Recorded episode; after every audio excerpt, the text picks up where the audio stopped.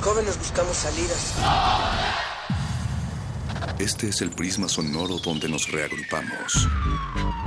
No ponemos música, la disparamos. No hablamos o leemos.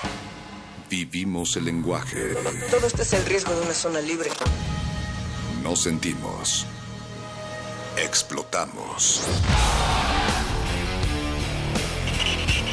La razón y la emoción coexisten y conviven. Resisten. Este es un espacio para que formes parte de la resistencia. Resistencia modulada. No solo somos sonido.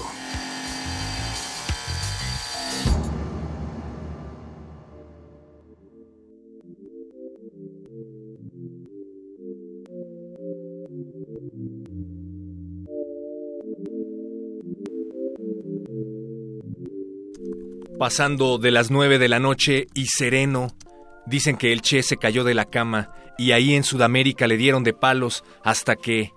¿Para qué? ¿Por qué? ¿Para qué? Y escribieron a destajo Camarada Guevara, Che, Cristo, Jesús americano. Y nosotros nos seguimos preguntando ¿para qué? Dos manos cada quien, yo fusil y a no dejar morir al Che, pero luego fue, ya lo dijimos, más cómodo cantarle al Che. Y América, Amerindia, como dice Bojorques, sigue dando las dos veces dos, siempre y cuando no sean las nueve de la noche, alentando y alimentando el aire que a duras penas respiramos en esta ciudad. Resistencia modulada, Radio UNAM. Mónica Sorrosa, buenas noches. Buenas noches, perro muchacho. Como bien dices, esto es resistencia modulada. Estamos rompiendo paredes, estamos creando puentes y también haciendo vasos comunicantes con la audiencia, con ustedes que nos escuchan, que paran bien las orejas, que tienen ganas de decir algo. Tenemos redes sociales, los micrófonos están abiertos, tenemos teléfono también, estamos en Twitter como arroba R modulada y en Facebook como resistencia modulada. Esta, este día comenzamos con un menú de cine, sexo y tecnología. ¿Qué más se puede pedir? Además de eh, nuestro tema semanal que tiene que ver con Así Tromplandia. ¿O te gusta más Trompitis? Trompiland. Trompilandia. Vamos a platicar en unos momentos más con nada más y nada menos, con nada más y nada menos que con Julio Hernández López Astillero, el columnista más leído de la jornada, va a platicar con nosotros acerca de lo peor de Donald Trump. El ángulo es la xenofobia. Y como bien dices, también tenemos cabina cinematográfica radiofónica de retinas. Van a platicar con la Ola Cine. Cómo luchan las pequeñas distribuidoras contra los monopolios de proyección. Entérense aquí en Resistencia Modulada más adelante con nuestros amigos de Derretinas. Así es, perro muchacho. Y esta vez le toca hablar de trans a Resistor y no a punto R. Van a hablar de transmedia, que es este concepto que maneja muy bien Carlos Escolari, en donde pues unos contenidos pasan a distintas plataformas. No es nuevo, ya nos contarán ellos desde cuándo surgió, pero pues se va a poner muy bueno. Esto es en punto de las 22:15 horas. Eh, y terminando luego luego viene el punto R, la hora más cachonda, pero también la hora de bailar, la hora de música, la hora de mover eh, nuestros cuerpecitos. Esta vez vamos a hablar de reggaetón. Órale. Eh, vam- vamos a tener dos invitadasas. Va a estar con nosotros Rosa Pistola y Esa Mi Pau, que son mujeres que ponen reggaetón, que gustan de bailar, de este tipo de música también. Y pues vamos a romper algunos mitos que hay en torno al género. A mí me interesa mucho conocer esos mitos que van a romper. Eh, el reggaetón como forma de expresión de la contracultura es algo nuevo para mí aquí en Resistencia Modulada, gracias al punto R por romper ¿Cómo estos paradigmas. crees? Eso está desde los 70, perro. ¿En serio? No me lo puedo perder. no te lo pierdas y no se lo pierdan todos ustedes. Y pues comenzando a romper, como tú dices, vamos a poner música para volar unas cuantas cabezas. Así es, este espacio para probar en este mundo de paciencia y asco viene a reventarles los oídos, viene a volarles la cabeza. Esta canción se llama Pito Wilson de Brujería, quienes profetizaron como Los Simpson la llegada de Donald Trump ahí por los 90 a través de este disco llamado Raza odiada. Se la queremos dedicar desde luego a Betoques que está en la producción, a Gerardo Zurosa en los controles del halcón milenario y a Alba Martínez en la continuidad, aunque creo que está enojada conmigo. Hola Alba. y a Donald Trump, besos. A Donald Trump, desde luego, esta canción es para él, hasta la Casa Blanca, la de Washington. No sabemos si esta muerte sea uno de esos absurdos previsibles, pero recordamos que seguimos transmitiendo vivos y en vivo aquí en el 96.1 de FM, Radio UNAM y también resistenciamodulada.com. They keep coming. Savage, brown skinned hordes across the customs checkpoints in San Diego, between backed up cars on our freeways. They hang their laundry out the window. They do jobs white people are too cool to do themselves.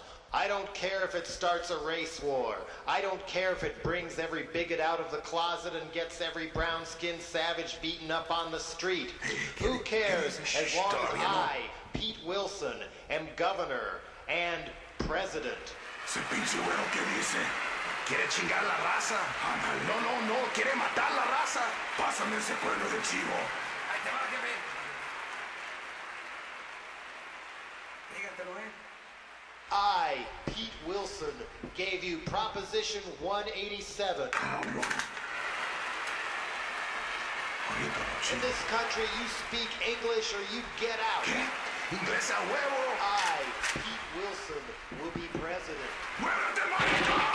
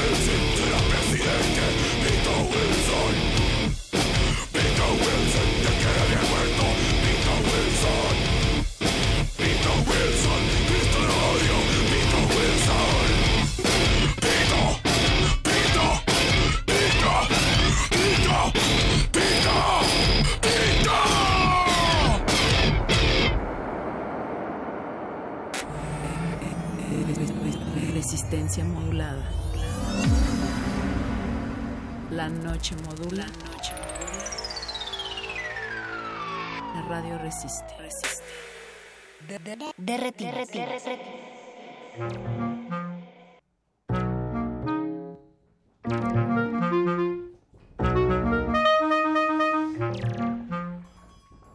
A unos brujería les enmaraña las ideas, a otros, sin embargo, nos aclara la cabeza. Gracias, brujería. Y saludos a Gerardo Zurrosa, Fede Erratas. Y también eh, le mandamos saludos a toda la banda xenófoba que apoya a Donald Trump, porque para ellos es el tema de esta noche, Mónica. Zorrosa. Así es, perro muchacho. Pues estamos hablando de algo que sucedió algunas semanas, que es el triunfo de Donald Trump. Ya está con nosotros Julio Astillero, columnista de la jornada. Eh, su trabajo, eh, su columna eh, representa más del 40% de las lecturas del sitio web de ese diario, por cierto. Hola Julio, buenas noches, ¿cómo estás? Hola, muy buenas noches, gusto en saludarlos, gracias por estar en contacto. Gracias a ti por responder la llamada, mi querido Julio. Oye, pues estamos viviendo una época de cambios, tiempo de mandar. Saludos a Cuba, saludos a Fidel, Saludos también a las derechas que están ocupando el espacio sociopolítico en el mundo. No únicamente hablamos de Donald Trump, pero desde luego se empiezan a destapar pues una serie de grupos que habían estado, eh, pues cómo decirlo, como escondidos entre las sombras y que empiezan a destaparse a partir de estas victorias. Sí, sí, desde luego que estamos en presencia de una revelación eh, más eh, abierta de eh, grupos de ultraderecha y de tendencias supremacistas, clasistas, discriminatorias, de una ultraderecha que en el mundo entero está tratando de dar marcha atrás a la rueda de la historia y que en momentos como los actuales a los mexicanos nos afecta directamente por el discurso, el sentido, la orientación de lo que pretende Donald Trump, pero también, desde luego, por la condición inerme, por la situación desvalida en la que nos encontramos los mexicanos debido a la falta de un gobierno representativo de los mexicanos que pueda emprender estrategias y tácticas de verdadera defensa del interés nacional. En ese encuadre es en el que hoy estamos los mexicanos, creo yo. Porque, eh, Julio, sabemos que, como bien estamos eh, comentando, eh, estos grupos de ultraderecha existen y siempre han estado. Sin embargo, ¿por qué tienen las posibilidades ahora no solamente de llegar al poder, sino de crecer, de hacerse más fuerte? Sí. Eh, ¿Por qué llegan ahora y no en otro momento? Es el comentario. Así es. Lo decías eh, bien hace un momento, hay una clase social que se siente desvalida, que se siente desprotegida, desde luego también hay una crisis económica que lleva a la gente a querer, pues no sé, sentirse seguros votando por este tipo de, nuevas derechas. Eh, ¿Cuál es tu opinión al respecto? Sí, estamos uh, sufriendo la acumulación de errores, inercias, carencias y fallas de un sistema político mexicano que ha hecho de la injusticia social, de la inequidad económica, pues una de sus características principales, con las consecuencias de una apatía cívica generalizada, de un temor fundado de muchísimos mexicanos respecto a lo que sucede en las calles, es decir, con la violencia desatada y con el predominio de los cárteles criminales que imponen la ley y la enseñanza colectiva de que nada se puede hacer contra esos factores de crimen desatado.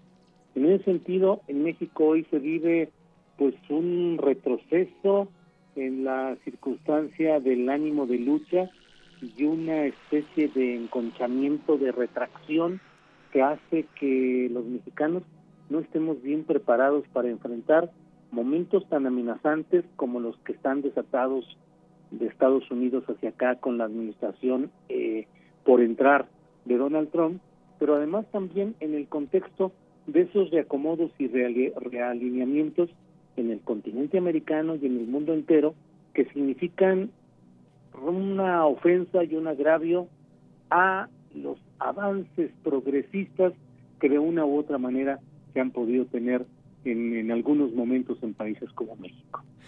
Julio, nosotros, a diferencia de los Andrea Legarretistas, no creemos que la llegada de Trump a la Casa Blanca de Estados Unidos no nos afecta porque vivimos en México. Al contrario, sabemos que esto traerá muchas consecuencias para nuestro país.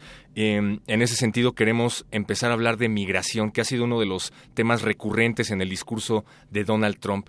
¿En qué medida las promesas de este personaje durante la campaña acerca de la deportación de migrantes se pueden empezar a hacer realidad? En términos numéricos hay que recordar que el propio Barack Obama ha sido uno de los principales expulsores de migrantes mexicanos eh, desde Estados Unidos.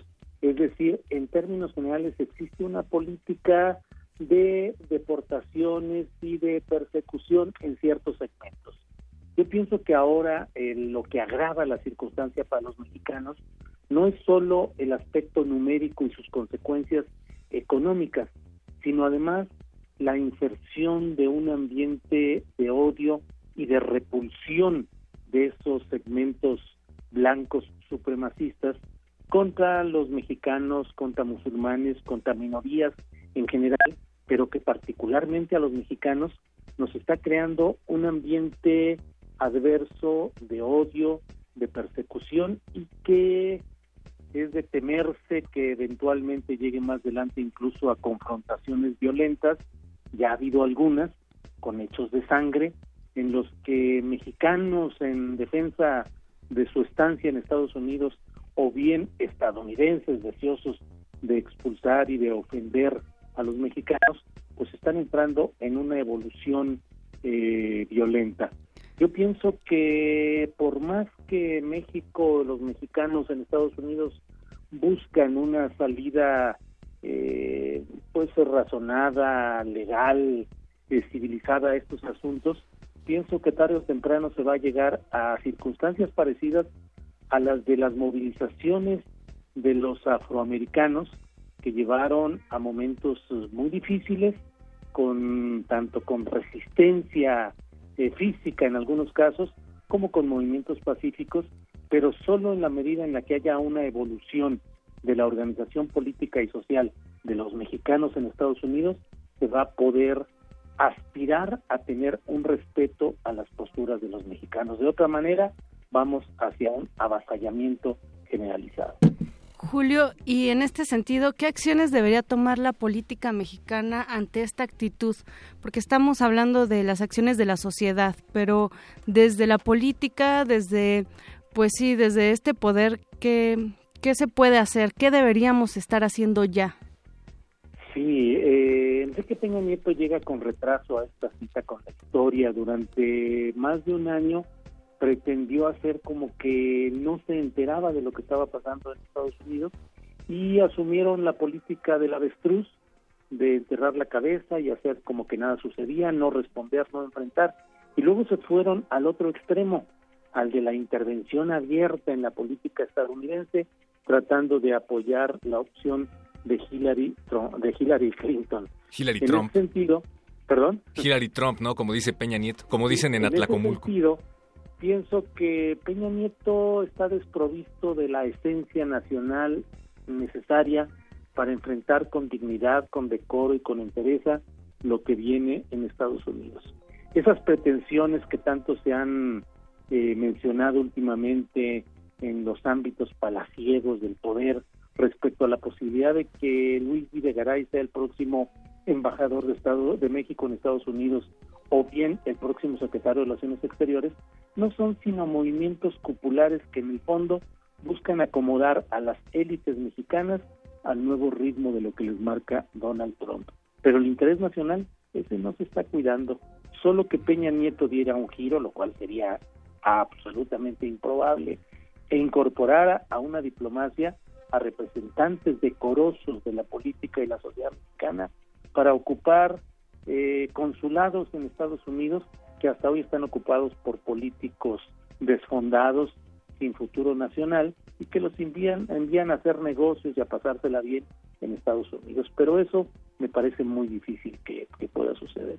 Ahora que hablas de negocios, este efecto Trump también va a tener repercusiones en lo económico. Ya dijo que va a em, renegociar el Tratado de Libre Comercio, que va a ser, bueno, dio a entender que va a abandonar el Tratado del Pacífico. Entonces, nosotros, ¿qué podemos esperar económicamente después de la llegada de Trump? Bueno, en términos económicos vamos, creo que va a haber un estremecimiento que se va a sumar a los problemas presupuestales ya anunciados y que ya conocemos. Es decir, en 2017 va a haber un recorte presupuestal que va a causar eh, afecciones sociales generalizadas porque se van a recortar subsidios, ayudas y apoyos que han formado parte de la estructura de la columna vertebral del sostenimiento del sistema político mexicano. A eso habrá que sumarle eh, la necesidad escénica de Trump de mandar de regreso a México al mayor número posible de mexicanos, los cuales pues nos va a generar un descontrol absoluto si no tenemos manera de resolver los problemas económicos de quienes viven hoy aquí en México, menos cuando nos lleguen los miles de deportados que requerirán empleo y satisfactores que esta economía nuestra no puede suministrar. Julio, entonces es hora de, fortalecernos como sociedad y tal vez eh, voltear a ver hacia América Latina para crear lazos no solamente económicos, sino también otro tipo de relaciones, o es solo esto una utopía? Sí, sí, pues eh, nuestra situación geopolítica es la de una dependencia absoluta de la relación eh, de vecindad con Estados Unidos y la situación de nuestra dependencia comercial respecto a Estados Unidos. Pero desde luego una política inteligente debería de diversificar las opciones diplomáticas y comerciales y desde luego en el horizonte están China y Rusia como los factores que pueden ayudar a que México diversifique su, su óptica, sus enfoques, aunque claro, con los respingos, con la desestabilización, con el enojo proveniente pues ahora de un mandatario berrinchudo y caprichoso como es Donald Trump. Pero desde luego México debería voltear hacia el sur, aunque nuestro comercio no está sustentado en esas relaciones latinoamericanas, pero hacia el sur y desde luego hacia opciones como China y Rusia. Julio, pues te agradecemos muchísimo haber compartido micrófonos con nosotros aquí en Resistencia Modulada. Julio Hernández López, astillero. Eh, recuérdanos en dónde podemos leerte, por favor. Sí, por favor, en, la, el periódico La Jornada publico de lunes a viernes la columna Astillero y puede ser vista en Twitter en arroba Julio Astillero y en Facebook también en Julio Astillero y en Periscope donde hago también videocharlas astilladas eh, con la misma dirección, Julio Astillero.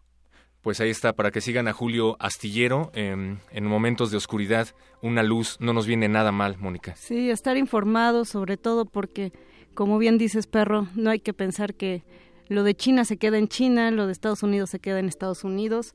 En esta economía global, pues todos estamos interconectados y así como estamos interconectados en la economía, también queremos estar interconectados a través de la música.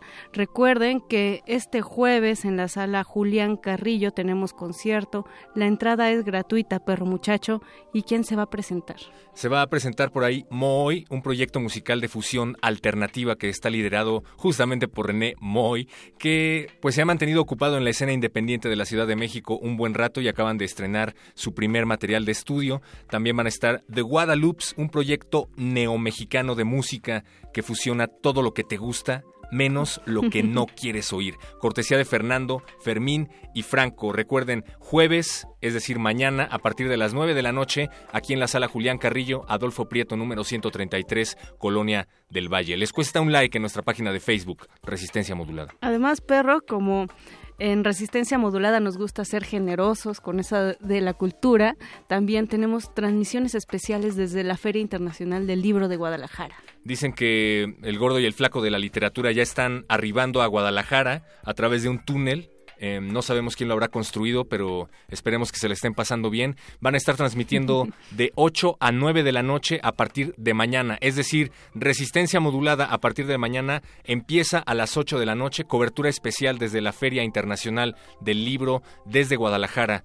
Y pues ahí vamos a estar. ¿Tú vas a estar ahí, perro? Pues no sé, la verdad. ¿Te gusta el tejuino? Me gusta, me gusta. Tengo ganas de platicar con Anabel Hernández. Va a presentar por ahí su libro em, La verdadera noche de Iguala. Pues crucemos los dedos para que se haga realidad. Seguramente se hará realidad esa entrevista, perro muchacho. Nosotros nos despedimos, los dejamos con la cabina cinematográfica de resistencia modulada. Rafa Paz y sus colaboradores ya están aquí en aquí afuerita sus colaboradores.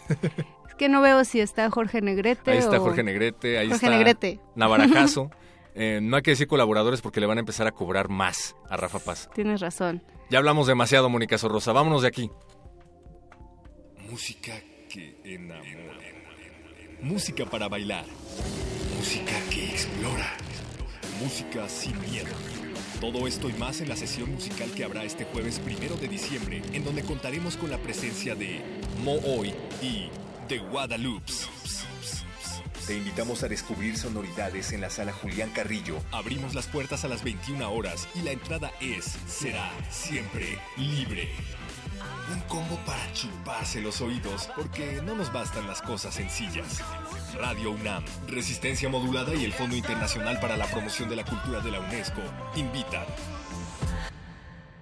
Resistencia modulada.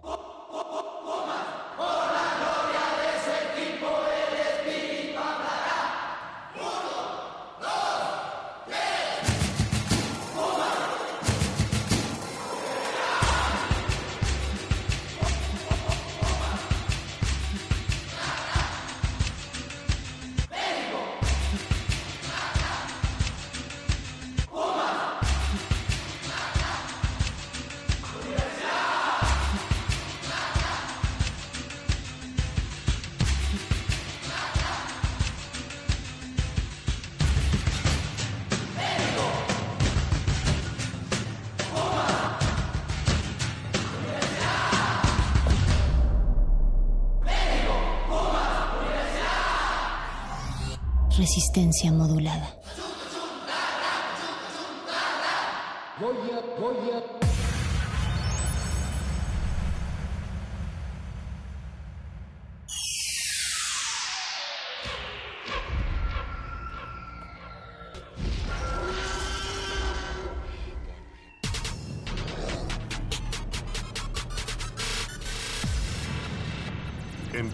Pasillo de los estrenos y el de la nostalgia, se encuentra la sala de la resistencia.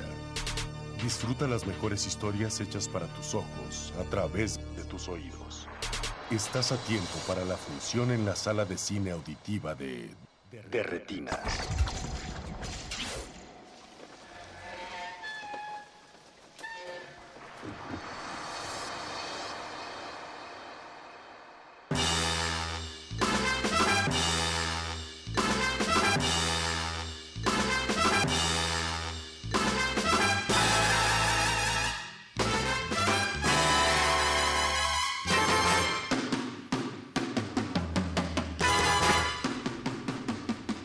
Buenas noches, bienvenidos a Resistencia Módula. Estamos en Derretina, su cabina cinematográfica. Estamos transmitiendo en el 96.1 FM de Radio UNAM.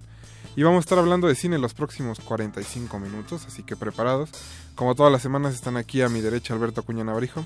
Hola, buenas noches, Rafa, ¿cómo estás? Y Jorge Javier Negrete. ¿Qué tal, Rafa? Buenas noches. ¿Cómo se les ha ido, muchachos? ¿Bien? Muy bien, muchas gracias. Bien, Nos- nos viendo sentó- cine como siempre. Nos sentó bien la semana de descanso la semana pasada. Cierto que se, le- se les olvidó que había programa. Yo estaba viendo a unas vedettes ahí. en- Tú hiciste bien. Tú hiciste bien. No sé qué habrá hecho Jorge. Lo mismo estaba viendo Vedettes también. Qué, qué- qué curioso. Pero eh, esta noche no vamos a estar hablando de vedettes ni de bellas de noche. Bueno, tal vez sí. Tal vez sí, tal vez sí. Vamos Otro a dedicarle un programa a la distribución independiente. Y para eso tenemos aquí a nuestros amigos de la Ola, que más que independientes son, no sé cómo decirlo. Dependiendo. Alternativos. Alternativos. Alternativos. Pero es buen adjetivo. Pero bueno, aquí está Pedro eh, Segura Bernal Hola, buenas tardes. Noches. y Alejandra Costa Chávez, que son los directores de la Ola. Ale, ¿cómo estás? Bien, bien, aquí, muy contenta. ¿Podemos echar un Goya? No, Al final del Arriba los Pumas. más noche, más noche. Eh, Tú le vas a la América, Peter. Pero bueno, ese no es el tema de esta noche. Vamos a estar hablando del trabajo que hacen ustedes como distribuidora, cómo es que se enfrentan a los grandes monopolios eh, de exhibición cinematográfica. Pero antes, eh, la selección musical de esta noche está dedicada a ustedes, obviamente, a la ola. Mm, Gracias, pues. Espero que pongas la carencia de Panteón Roco. No, Algo alternativo. nada de ska esta noche porque no está Yesua. Pero eh, vamos a escuchar puros covers de cortesía de la Novelback. Espero que estén contentos. Totalmente de. Así que empecemos con Guns, Guns of Brixton. No se despeguen, están en resistencia modulada. Martes de mil por uno. De, de, de, de, de, de, de retinas. De retinas.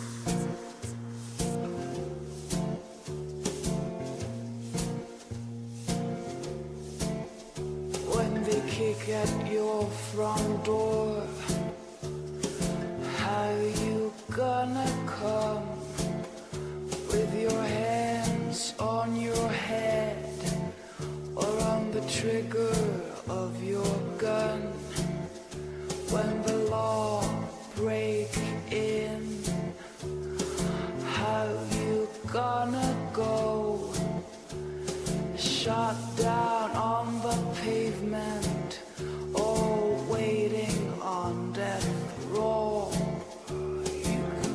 crush us, you can bruise us, but you have to answer to. Oh, the of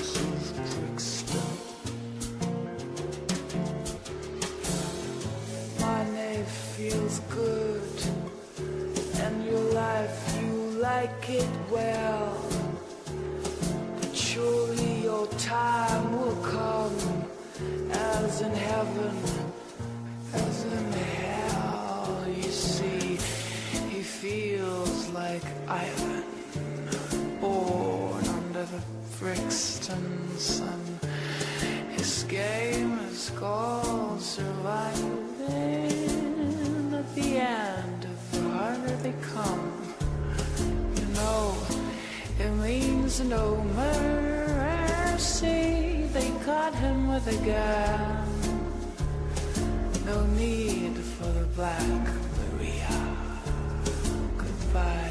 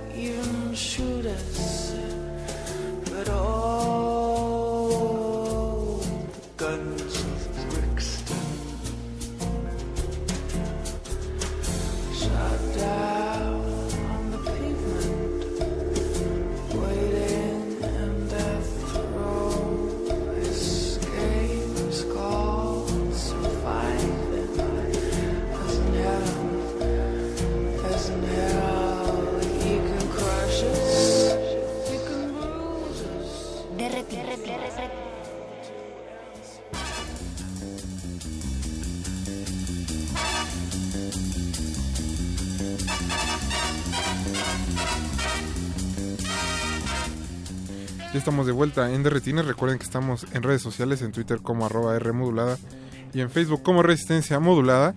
Eh, Mariana Dianela Torres les manda un saludo, muchachos, que está conectada en Facebook. También al perro muchacho que le dice que le encantan sus playeras mordidas del cuello. Muchas gracias a todos los que nos están escuchando. Y pues quisiéramos empezar con ustedes, chicos de la ola, preguntándoles precisamente por qué decidieron que la distribuidora se llamara de esta manera. No se peleen. Me gusta que tenga que ver con la Nouvelle Vague porque va por ahí. Ay, no sé. Eh, pues nos gusta mucho ese movimiento eh, cinematográfico de francés y eh, pero nos gusta que no seamos la nueva porque esa ya existió. Ahora solo somos La Ola, la Ola y también nos gusta como como Fonéticamente funcionaba bien. Sí, entonces, para, y también nos gusta porque nadie nos conoce, entonces es una forma de decir hola. Hola, hola, ¿qué hola. hace? No, no. Y, No, hola. y también iba relacionado como con el eslogan que terminamos adjudicando que nos gustó mucho, que es como, como, eh, re- revolcar la industria cinematográfica. Iba un poquito más por... también por ahí. Como Y también por muchas cosas. Uh. Ok. Es- Entonces es como el nuevo, nuevo, nuevo cine mexicano. El nuevo, nuevo, ajá, el nuevo, nuevo, nuevo. Como en Argentina que ya tienen que abreviarlo con NNNNNC. Aquí ya vamos por esa onda nosotros también. ya. Qué bonito. El revolcado cine mexicano. El revolcado cine Como plan seccional próximamente en sí.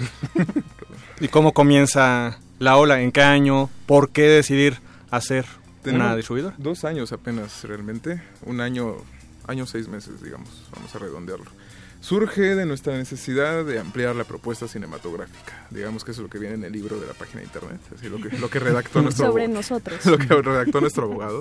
O sea, sí es, o sea, surge como esa necesidad que vemos que hay, es un país somos dichosos de vivir en esta patria donde abunda tanta oferta cinematográfica. Es de las pocas cosas que podemos presumirle al mundo. Y queremos como ser parte de esa posibilidad. Sí, ta- también hace dos años antes, o sea, hace cuatro, eh, empezamos un cineclub que se llamó el Cineclub Continental. Y ahí semanalmente eh, poníamos películas. eh, eran mensuales los programas y se decidían de acuerdo a lo que pasaba cada mes. Eh, eran informales y pues iban casi siempre amigos, los, las comentábamos, era un ambiente muy relajado y eso nos hizo como cuestionarnos un poco qué veíamos. Bueno, siempre lo hemos cuestionado, pero más bien como que lo podíamos ver de otra forma. Eh, podíamos a lo mejor traer otras películas que no venían a México. Siempre ha habido como un compromiso muy claro de su parte. Yo tuve oportunidad de asistir a un par de sesiones del Cine Club Continental. Históricas. Históricas, una en la que estuvo este Matías Piñeiro, el director este argentino, y Nicolás Pereda, Nicolás controvertido. El muy controvertido. Y muy querido por usted. Sí, sí, muy apreciado. muy- un consentidazo este de nosotros. De este- de esta emisión. de esta emisión. Pero este, creo que más allá de eso, lo importante es eh, el compromiso que existe con este cine de una vena mucho más este, radical, de una vena mucho más experimental y que de alguna manera también necesita encontrar este, audiencias, necesita encontrar este, públicos. Y creo que ahí es donde entra esta labor como de seleccionar el tipo de película que van a poder distribuir y em, vaya los espacios, ¿no? ¿Qué, este, ¿Qué espacios se les pueden ofrecer? Claro, los espacios realmente son reducidos, son... O sea, existen, son amplios para cualquier otro... O sea, sí sí son para presumir. Creo que la oferta que existe en el país de visibilidad y de vitrinas es bastante amplia. Y nosotros como que quisimos aprovechar ese aparato que ya estaba construido de alguna u otra manera, de manera burocrática, para poder introducir estas películas que creemos que pueden aportar algo al diálogo de lo que del cine que se hace en México y del cine que se ve en México y cómo se aprecia y cómo se consume porque son películas que realmente en- por sí solas están condenadas a morir en el, el festival de cine o sea a ser vista por un grupo muy selecto de gente que transita esos lugares de manera común o gente que por alguna u otra razón terminó en ese espacio. Y entonces creemos que son películas que están condenadas por su forma de producción o por su quehacer eh, formal a no, a no llegar a un público más amplio al que podrían llegar. Eh, Tal vez hemos, eh, empezamos con una película que es bastante radical, nos hace suspirar, pero es una película que también es bastante amable y que dialoga mucho como con esta idea que... Esa película de la que estoy hablando es Maracamana, que pueden encontrarla en algunos sitios de VOD. Este... y que creo que eh, introduce una forma de lo que nuestra ideología de una manera como externa a nosotros, como este cine que puede ser amable, que puede ser humano, pero que también puede estar cargado de unas cuest- cuestionarse continuamente lo que es la forma y el cine y también un diálogo histórico que hace mucho la película de manera muy discreta.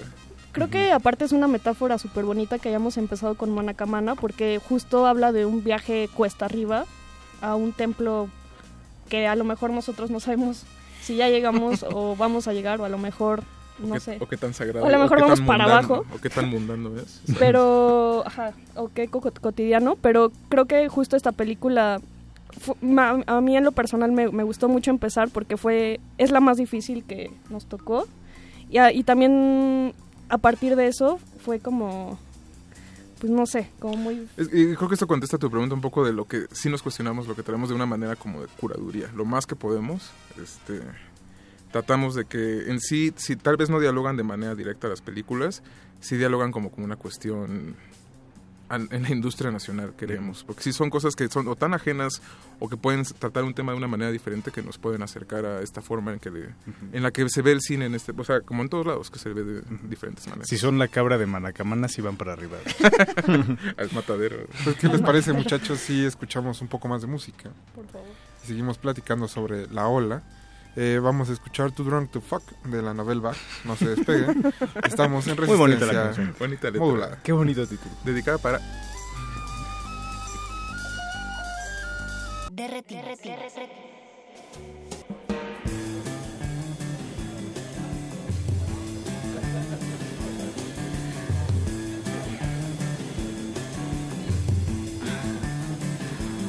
Going to a party all night. I drank 16 beers and started up a fight. But now I'm jaded. You're out of luck. I'm rolling down the stairs, too drunk to fuck. Too drunk to fuck. Too drunk to fuck.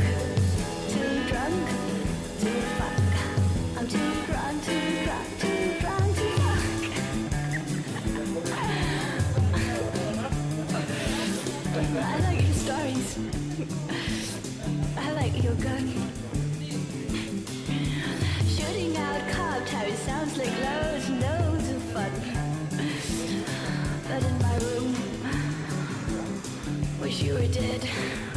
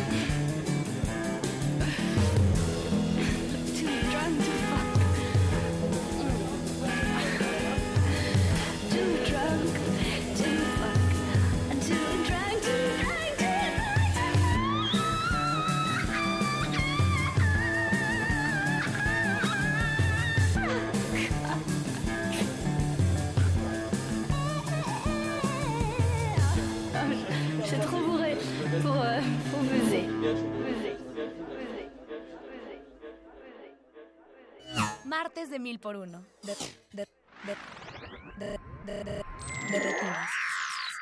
De, retinas.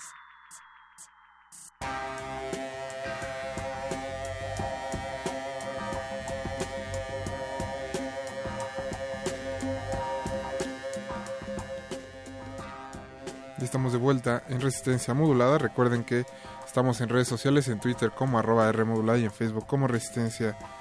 Estamos hablando con Pedro Segura Bernal y Alejandra Acosta Chávez de La Ola. Ya nos platicaban un poco de cómo es que eligen las películas.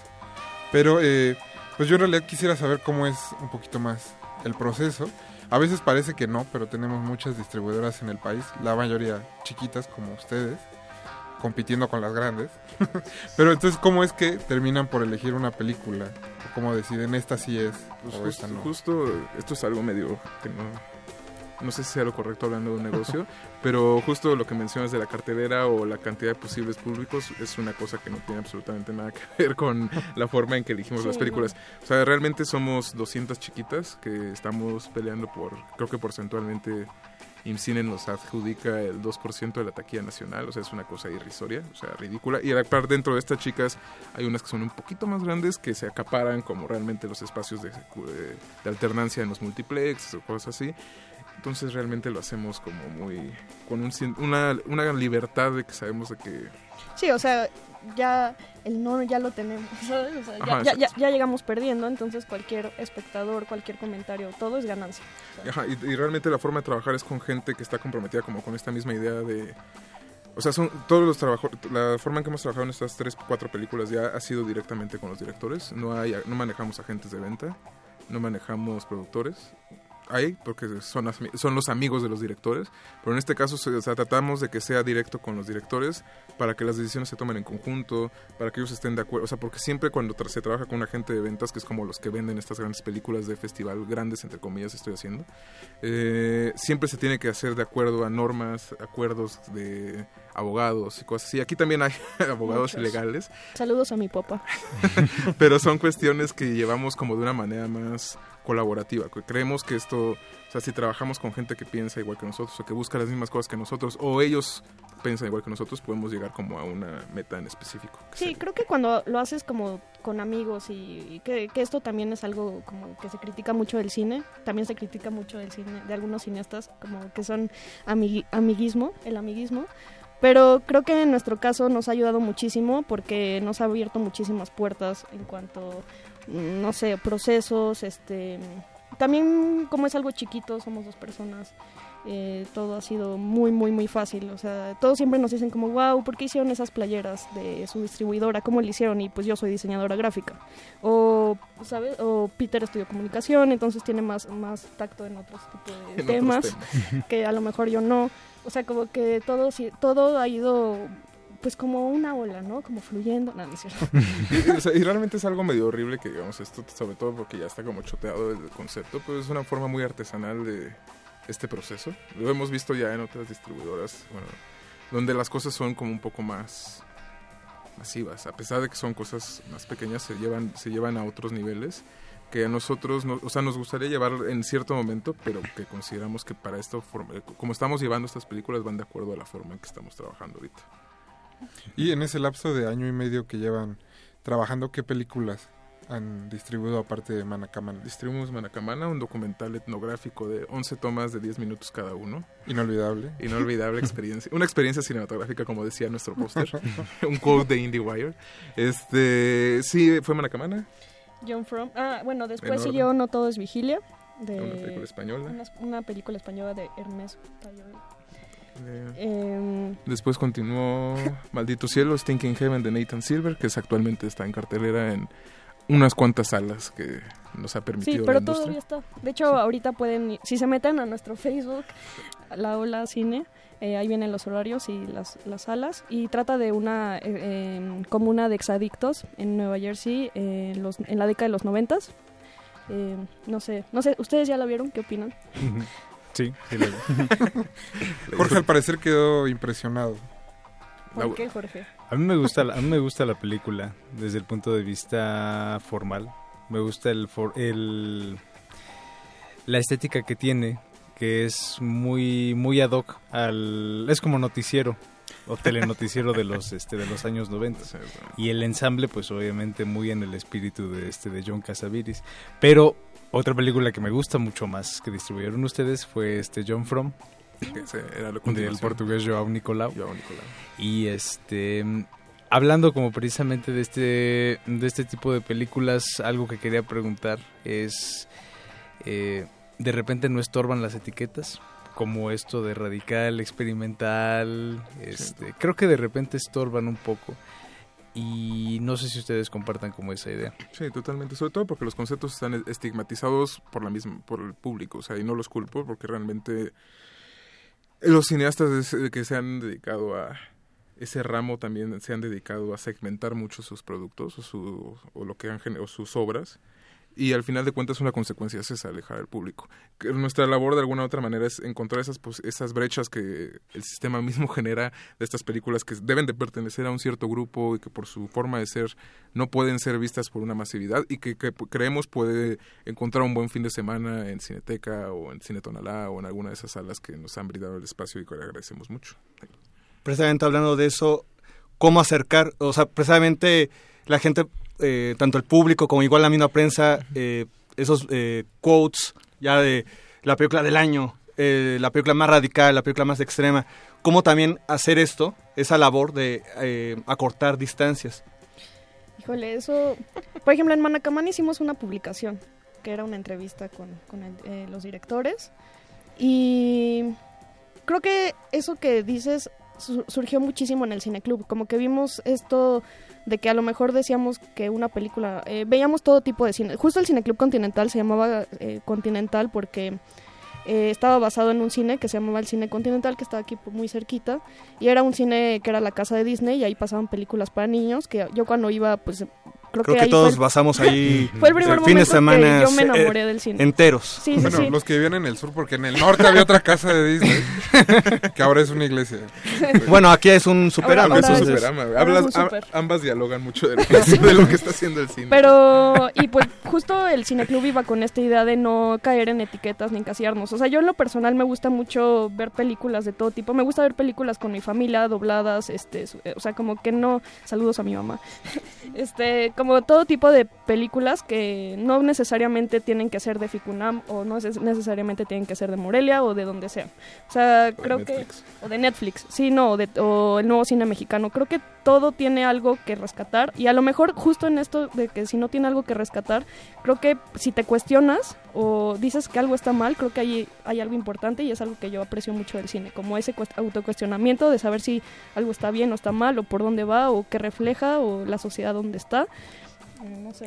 O sea, y, y sí, o sea, realmente ha sido lo que comentabas hace rato, de que las herramientas que nos ha dado la vida, o sea, yo como, como, como comunicólogo, Alejandra como diseñadora, como nuestro conocimiento de cierta parte de la industria, como tanto de mercadotecnia o cosas así que son muy básicas nuestros conocimientos y la forma en que los empleamos son aún más, pero también le utilizamos esas herramientas lo más que podemos para hacer el producto más digerible antes. O sea, Manacamana sufrió, o sea, desde las mismas sinopsis ya venía condenada de cierta manera, porque era, o sea, cuando alguien leía la primera estrofa, que no- bueno, que no escribíamos nosotros, sino las mismas salas, era 11 tomas de 11 minutos en una película de dos horas. Ya con eso la gente, ya, la mitad ya estaba fuera. Después eh, la- seguían leyendo y decía que era en la India en un templo y ya se iban perdiendo otros poquitos. Así, o sea, como que, y al paso del tiempo hemos ido aprendiendo cómo podemos construir esto para que sea más agradable. Con ambas películas con, de este año, John From y Maldito Cielo, o sea, el diálogo fue muy continuo con los directores para entre las dos partes respetar la película tal y como era y hacer, o sea, como desde el afiche, digo, el póster hasta como el- los quotes que íbamos a utilizar, que en verdad reflejaran como el espíritu de la película. Creo que también aquí hemos sido muy libres porque justo eh, Peter y yo trabajamos como diseñadores gráficos en dos distribuidoras de cine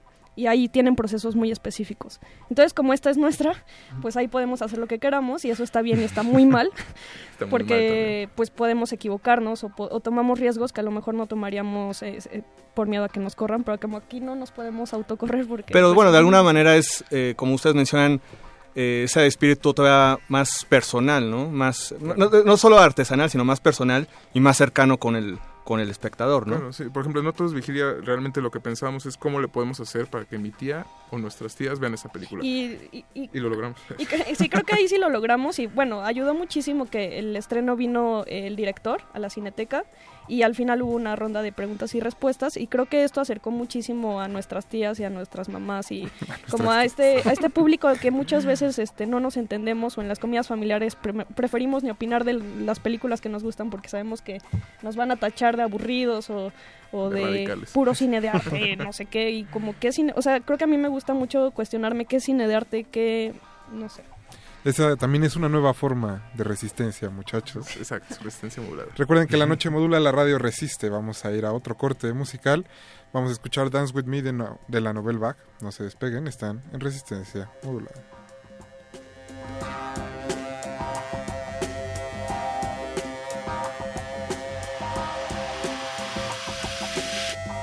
Martes de mil por uno. De, de, de, de, de, de, de retinas.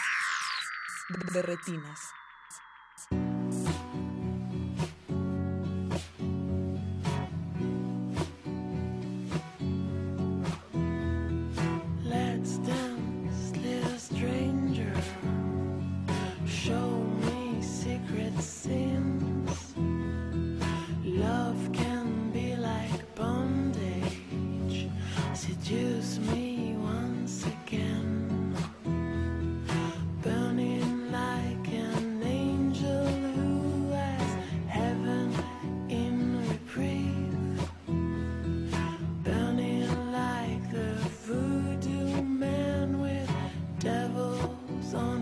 sleep.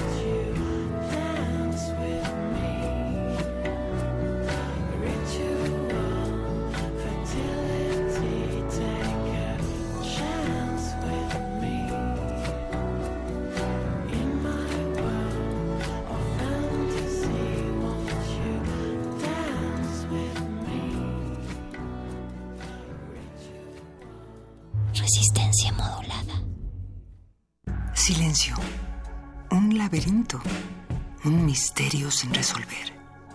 Adéntrate en los callejones oscuros de David Lynch. Cineclub Radio Cinema trae para ti una selección que te mantendrá en vilo. Dunas, Blue Velvet, Corazón Salvaje, Lost Highway, Mulholland Drive e Inland Empire te esperan los miércoles de noviembre y diciembre a las 18 horas en la sala Julián Carrillo.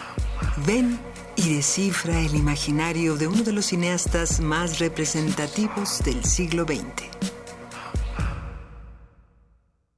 Tengo derecho a vestirme como yo quiera, sin que me juzguen. En mi trabajo reconocemos que todas y todos tenemos las mismas capacidades. Mi éxito en el trabajo no depende de mi cuerpo. No tengo derecho a hacer insinuaciones sexuales a las mujeres sin su consentimiento. Quiero caminar por las calles o usar el transporte público sin recibir agravios ni ofensas a mi cuerpo. Por una cultura de respeto al cuerpo y los derechos de las mujeres. Si vives una situación de violencia, estamos contigo. Visita www.gov.mx diagonal Mujeres sin Violencia. Secretaría de Gobernación. 80 años de ser la radio cultural y universitaria de México y te queremos en nuestra celebración. Pon tu música en los oídos de la comunidad universitaria. Certamen Universitario de Composición 80 años de Radio UNAM. Crea una pieza acústica o electroacústica con el tema clásicamente actual. Consulta las bases en www.tucomunidad.unam.mx. Tu voz ya es parte de nuestra historia. Radio UNAM, la Secretaría de Atención a la Comunidad Universitaria y la Dirección General de Atención a la Comunidad invitan. Radio UNAM 96.1 de frecuencia modulada saluda y da la bienvenida a los radioescuchas del 860 de amplitud modulada. Continúen escuchando Resistencia modulada.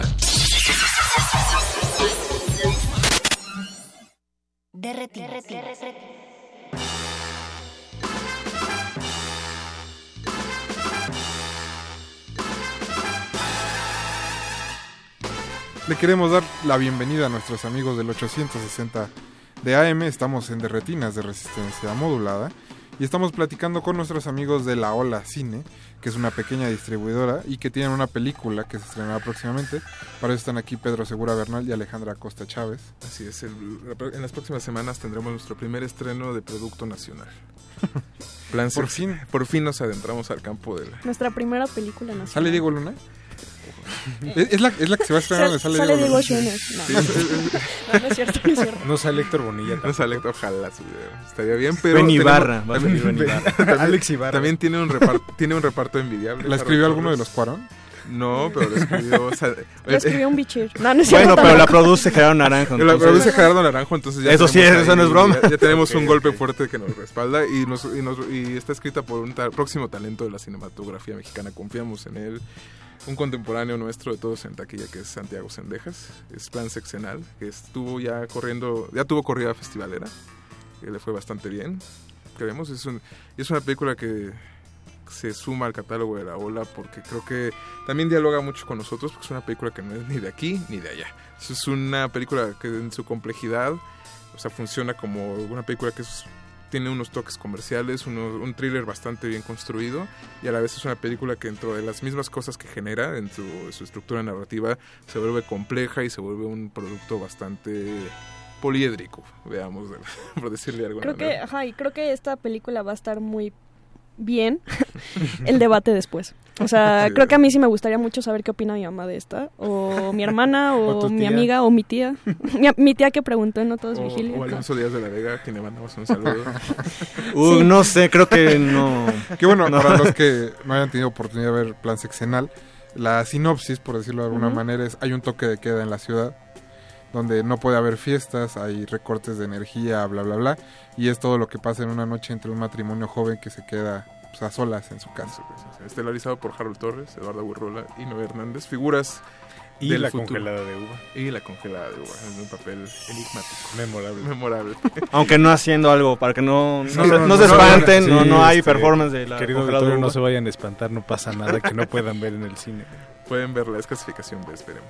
B15 tal vez. Está vestida todo el tiempo. Cuando Está aparece vestida está todo el vestida. tiempo, entonces sí. no hay Eso ya es ganancia. Chicos, eh, ¿dónde puede la gente seguir las películas de la ola, encontrar dónde están Nuestra la información la pueden Sí. encontrar en nuestras redes sociales de momento, que es la...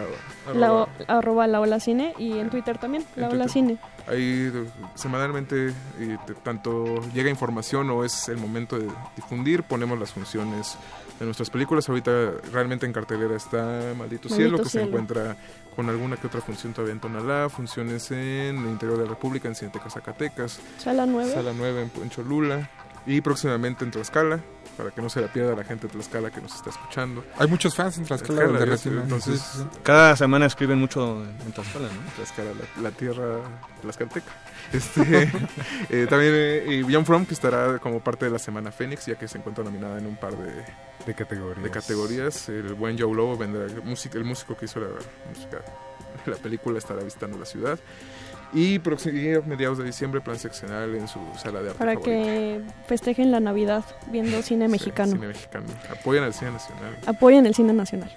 Chicos, muchas gracias por Gracias haber venido a esta ustedes. Gracias a ustedes. Nosotros vamos a seguir eh, en el de Retinas. Con, también con Vamos cine mexicano. Con cine mexicano, más cine mexicano. Me deben mi Goya. No, eh, vamos a escuchar Pride de Novel Back. No se despeguen, regresamos a Resistencia Modulada.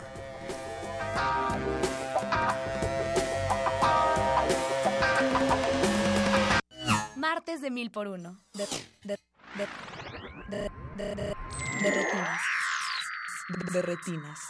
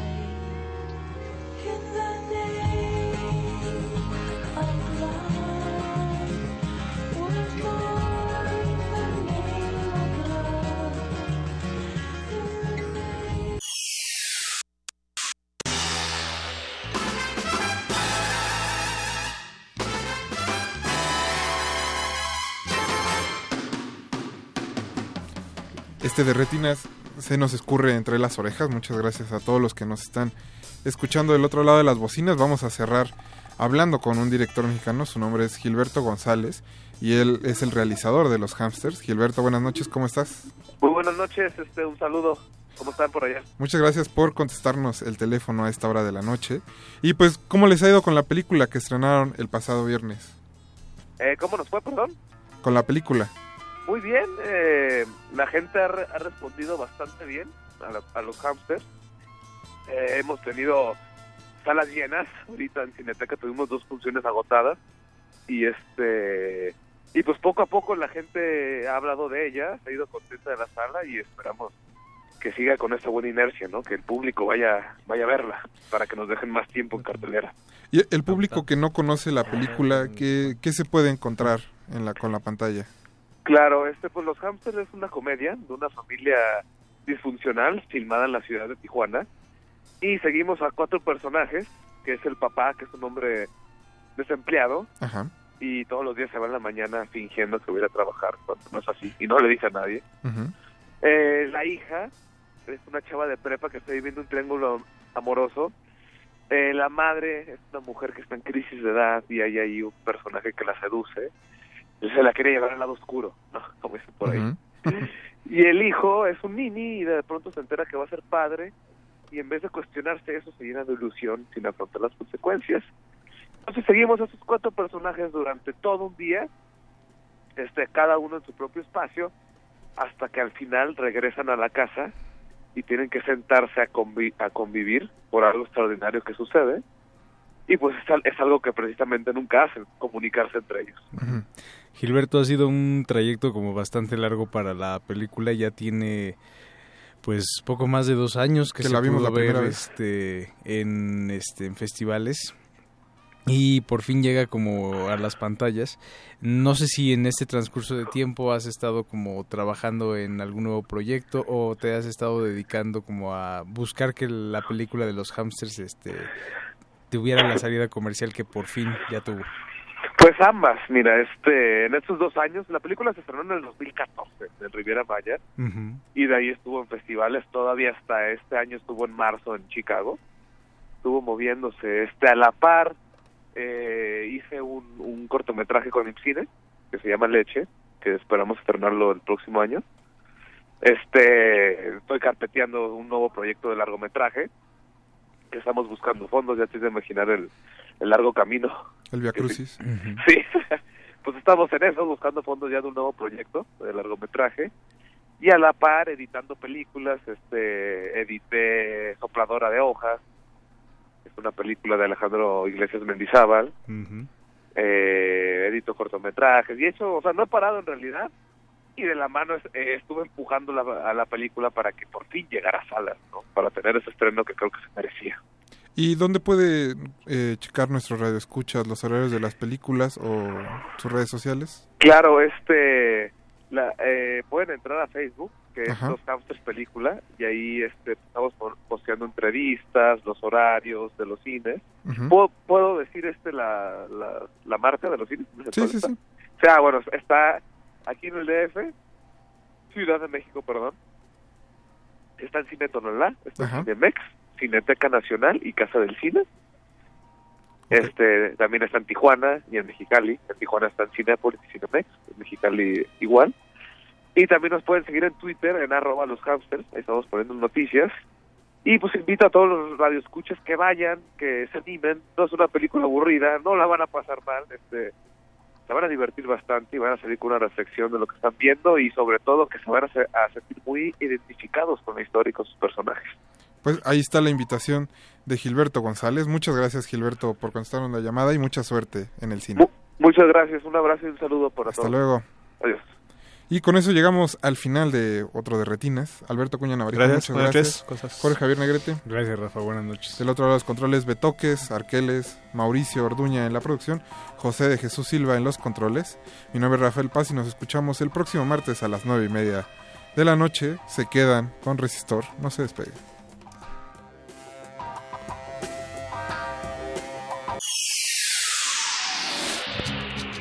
De retinas. Hasta la vista. De, de- de- de retinas. Hasta la vista. Lo sentimos. No hay escena después de los créditos. Nos escuchamos la próxima función. And if someone gets upset, you say chill out. Or you can do combination. Chill out. You say no problema. And if someone comes on to you, De retinas. Hasta la vista.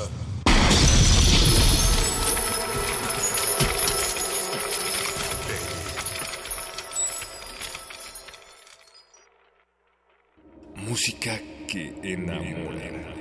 Música para bailar. Música que explora. Música sin miedo. Todo esto y más en la sesión musical que habrá este jueves primero de diciembre, en donde contaremos con la presencia de Mo Hoy y The Guadalupe. Te invitamos a descubrir sonoridades en la sala Julián Carrillo. Abrimos las puertas a las 21 horas y la entrada es, será, siempre libre. Un combo para chuparse los oídos, porque no nos bastan las cosas sencillas. Radio UNAM, Resistencia Modulada y el Fondo Internacional para la Promoción de la Cultura de la UNESCO invitan.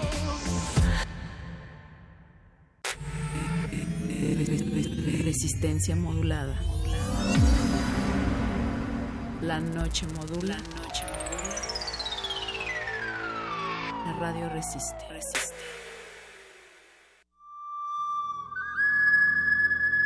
Busquen el lugar en donde encuentren un puma devorando una radio y ahí fundarán una revista radiofónica.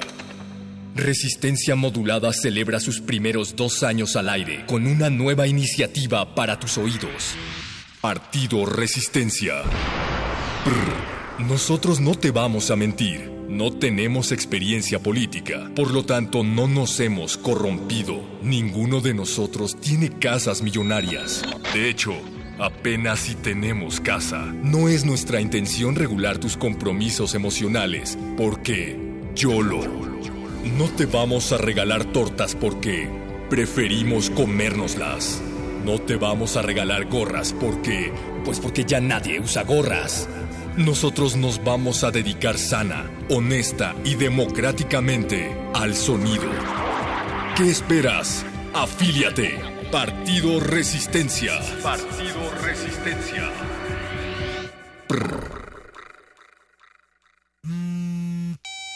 Introduzca nombre de usuario. Radio escucha. Introduzca contraseña. Resistencia modulada. Ender. Acceso permitido a re- re- re- resistor.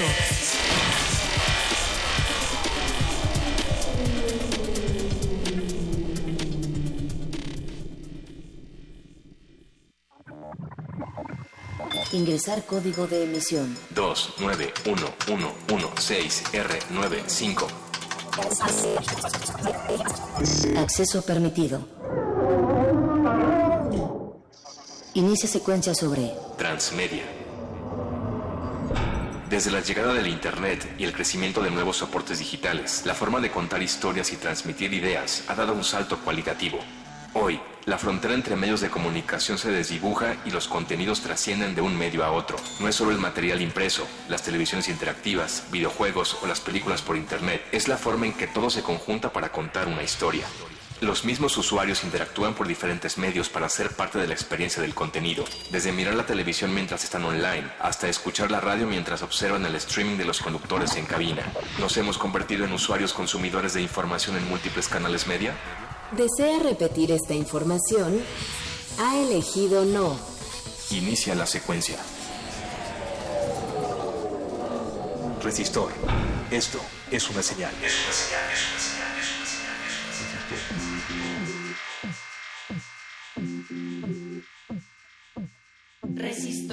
Esto es una señal.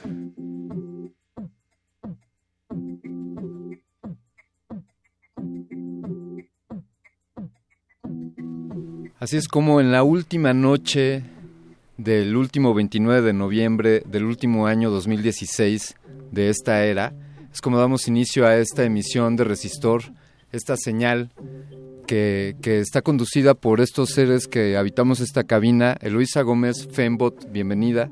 Gracias, querido terrestre mortal, por compartir conmigo esta cabina espacial. Estamos transmitiendo desde Resistencia Modulada. Bienvenidos, yo soy Eloisa Gómez. Eloisa, sin ti esta, esta cabina no, no llevaría un rumbo adecuado. Eh, amigos, los invitamos, te invitamos, querido Radio Escucha, que has tomado la decisión de sintonizar Radio UNAM en el 96.1 de frecuencia modulada.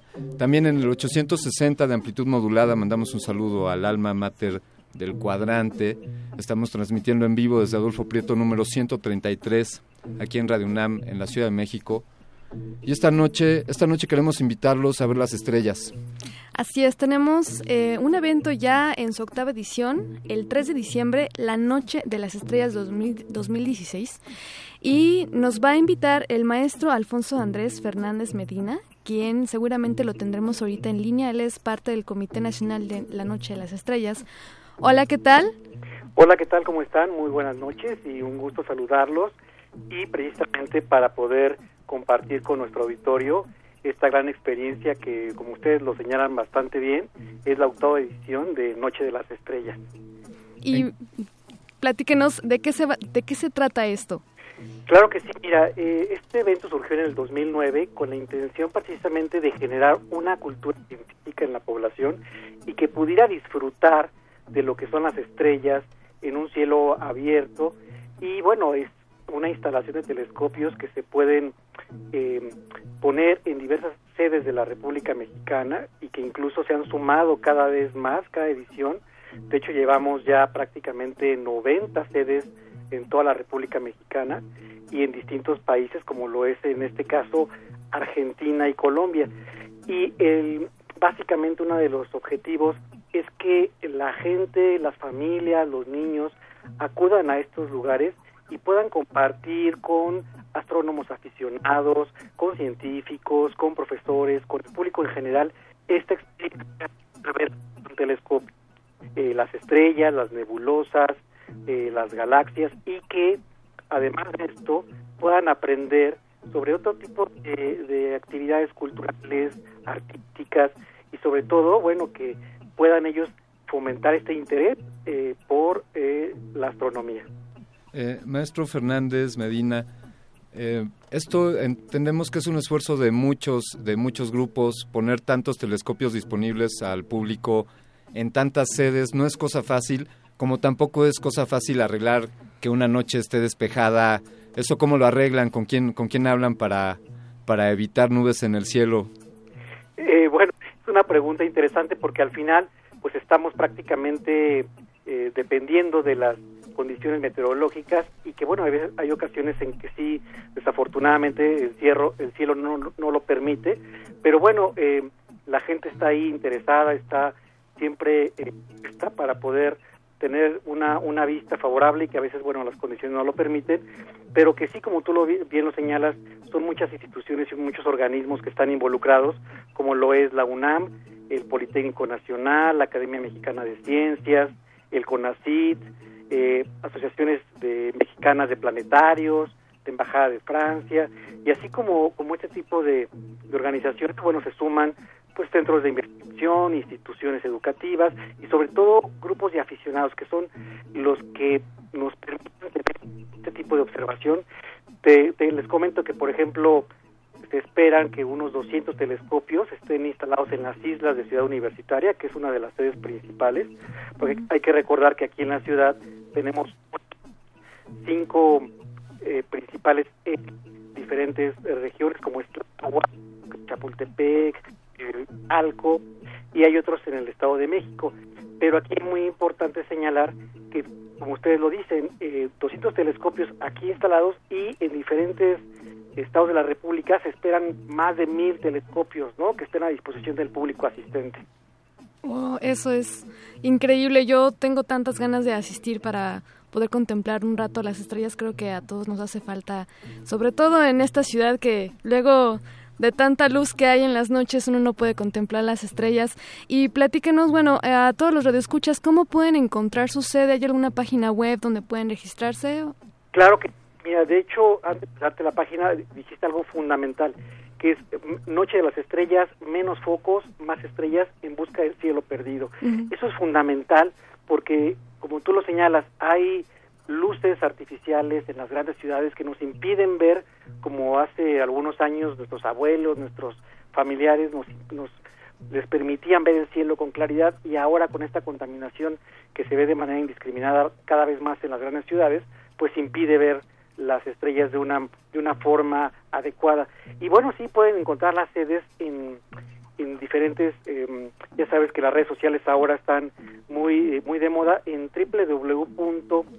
www.nochedelasestrellas.org.mx, ahí pueden descargar la, el catálogo de las sedes. Y en Facebook en Noche de las Estrellas MX y en Twitter eh, con arroba Noche Estrellas pueden encontrar perfectamente la sede que mejor les les acomode para su eh, comodidad y la cercanía. Sí, pues muchas gracias por, por invitarnos a este magnífico evento. Creo que es fundamental que todos nosotros estemos eh, al tanto de, este tipo de, de- de cosas, ¿no? Sobre la astronomía y las estrellas. Muchas gracias, maestro. Maestro Alfonso Andrés Fernández Medina, por invitarnos. Estaremos al pendiente de este evento. Claro que sí, les agradezco muchísimo la, la participación que, que tenemos con ustedes y que, bueno, sobre todo invitar a la gente que además de poder tener esa disposición de los telescopios en las sedes principales, también se den la oportunidad de, de, de tener, de visitar los talleres, las conferencias, las carpas que están en Ciudad Universitaria, eh, poder escuchar charlas, conferencias, actividades artísticas, culturales, toda una fiesta astronómica en torno a las estrellas. Muy bien. Nos veremos por allá, doctor maestro. Muchas gracias. Muchísimas gracias a ustedes. Pues continuamos aquí en Resistor. Esta noche el tema, el tema va de transmedia. Y bueno, ¿qué es la transmedia? La narrativa transmedia es un tipo de relato donde la historia se expande a múltiples canales o medios digitales y plataformas de comunicación en donde los usuarios pueden tener un papel activo dentro del relato. Una producción transmedia desarrollará historias a través de diferentes formatos mediáticos y liberará piezas únicas de contenido para cada uno de estos canales. Es un fraccionamiento del contenido en múltiples canales y su publicación con el objetivo de que cada medio encuentre una parte de esa historia. Sirva pues esto como un marco de referencia para, para hablar sobre transmedia. Queremos amigos invitarlos a que interactúen con nosotros, háganos sus preguntas en nuestras redes sociales arroba Rmodulada, Facebook Resistencia Modulada y también pueden llamarnos aquí a la cabina al 55 23 54 12. Pueden poner en Twitter el hashtag Resistor. Ahí nos siguen y ahora vamos a escuchar algo. Vamos a escuchar una rola, pongan atención, porque esta rola es un ejemplo de transmedia. Es de Arcade Fire, se llama Just a Reflector y fue lanzada en 2013. Puedes interactuar con este videoclip a través de los dispositivos como la tablet o el smartphone conectados a tu computadora ingresa- ingresando al sitio www.justreflector.com. Escúchenla.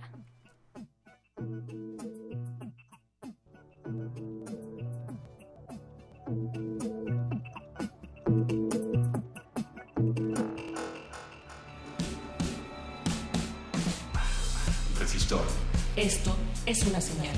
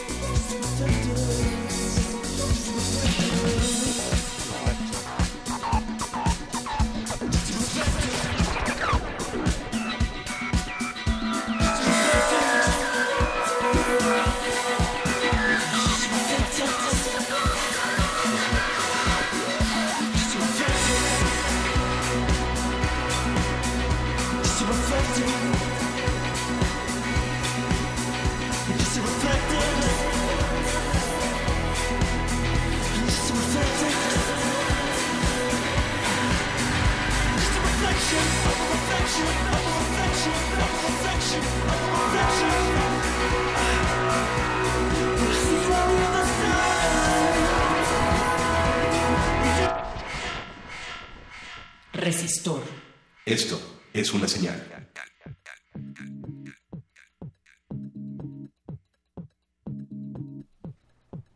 Pues estamos de regreso en Resistor, en este Resistor.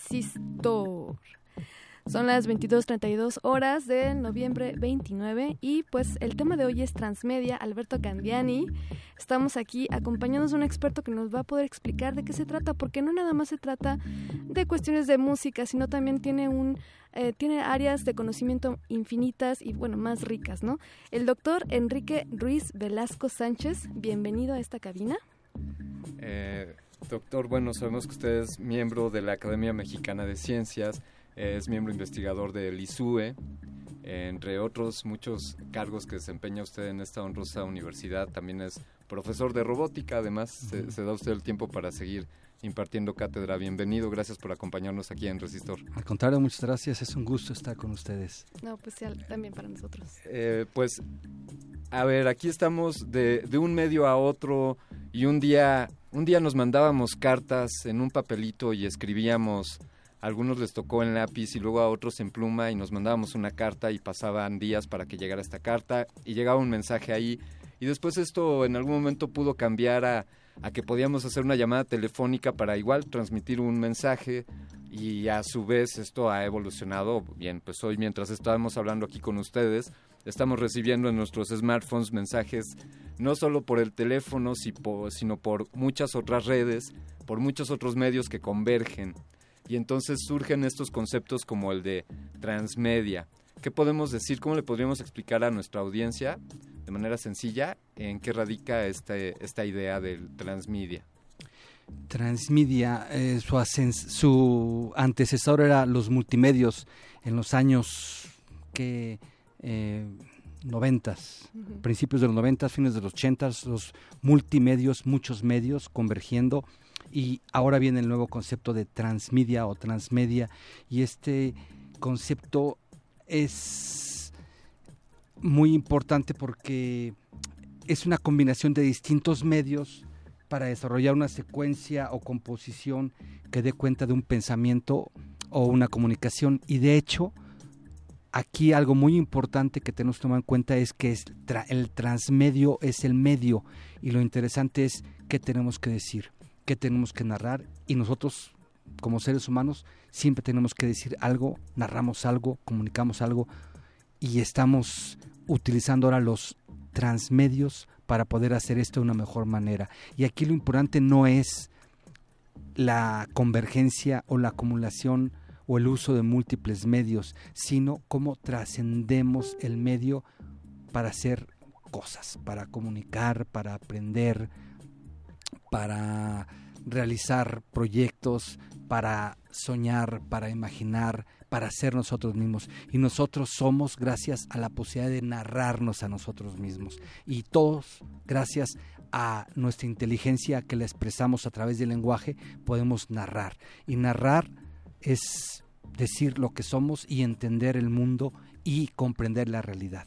Y la realidad muchas veces no puede ser explicada por la ciencia.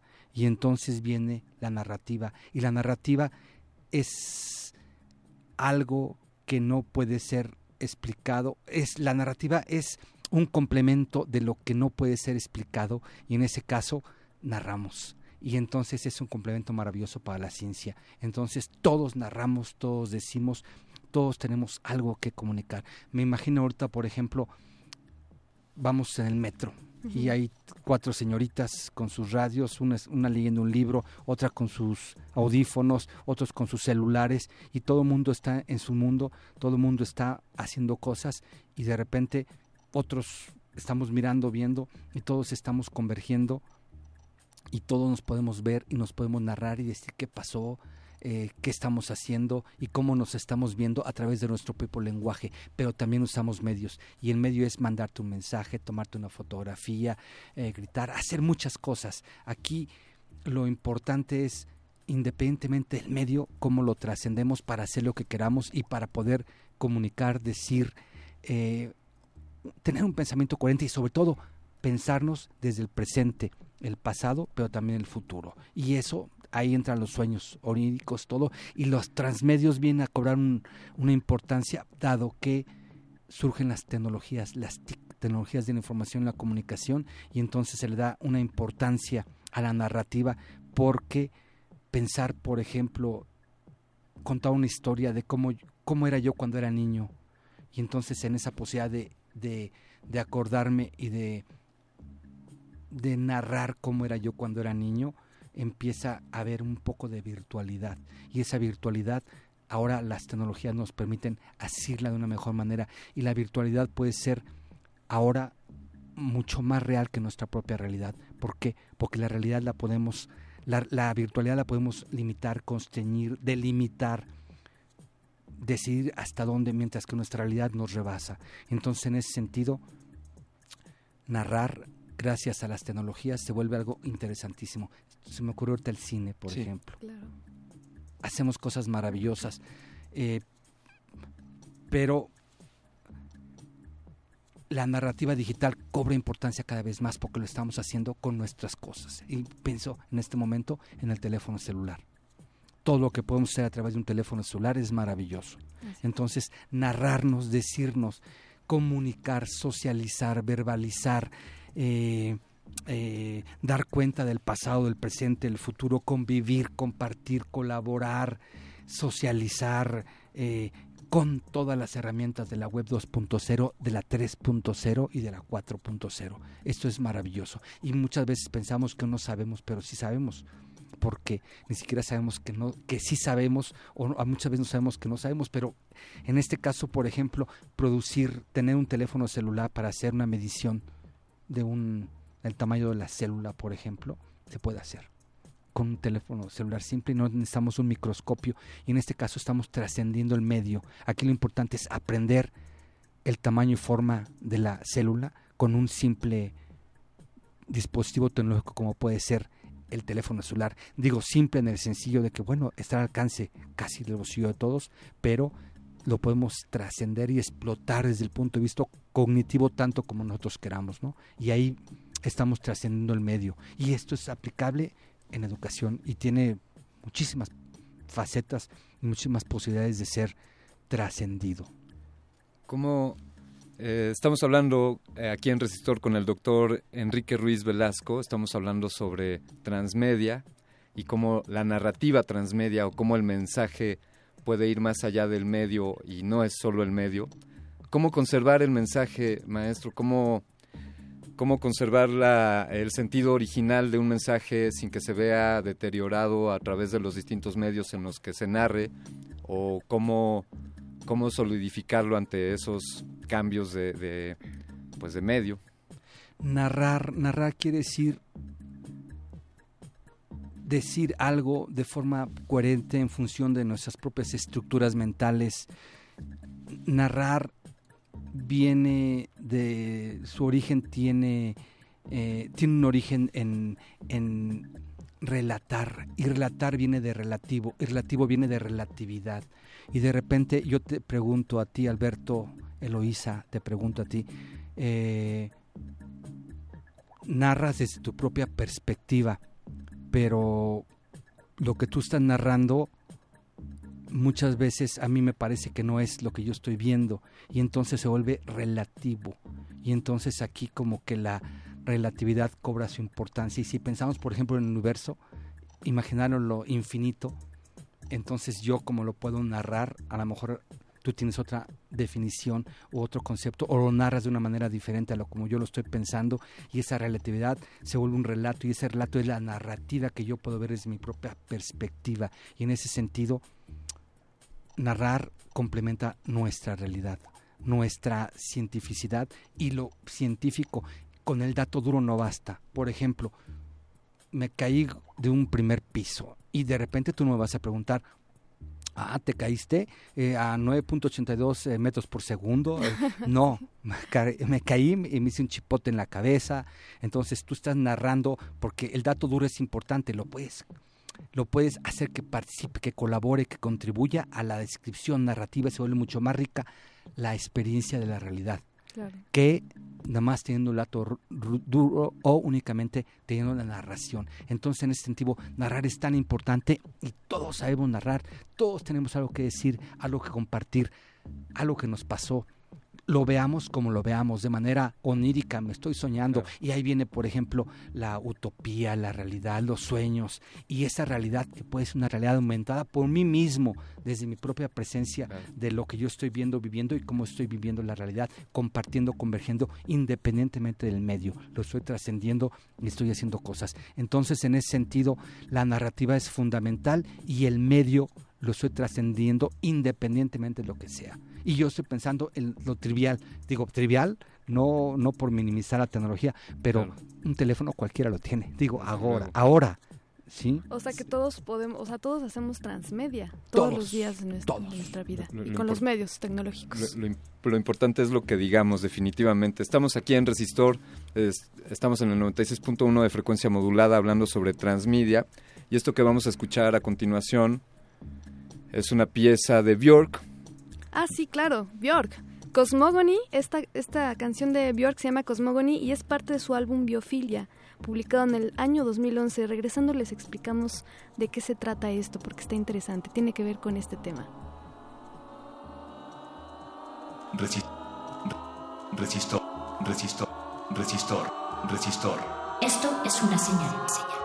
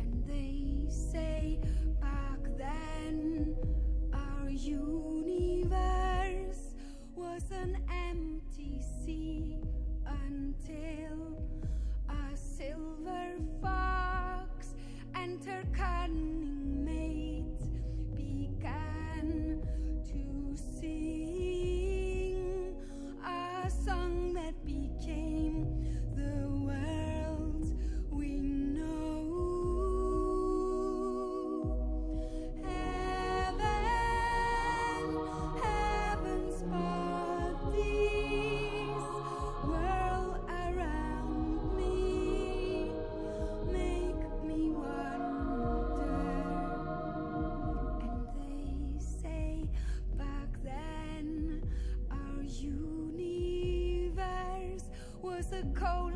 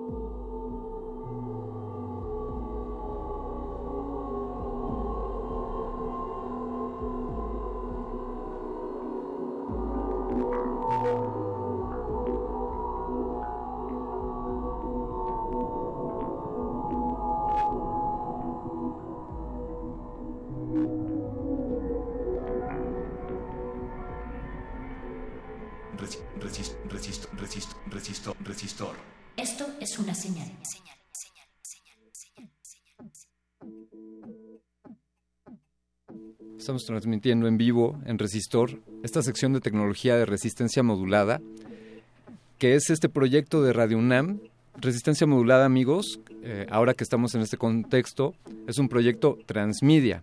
Efectivamente, solamente utilizamos el espacio radiofónico desde las 21 horas hasta las 24, hasta las 0 horas, todos los días, pero resistencia modulada es más que solamente las emisiones del, del FM en las noches y del AM. Resistencia modulada es más que los artículos que publicamos en nuestro, en nuestro sitio web.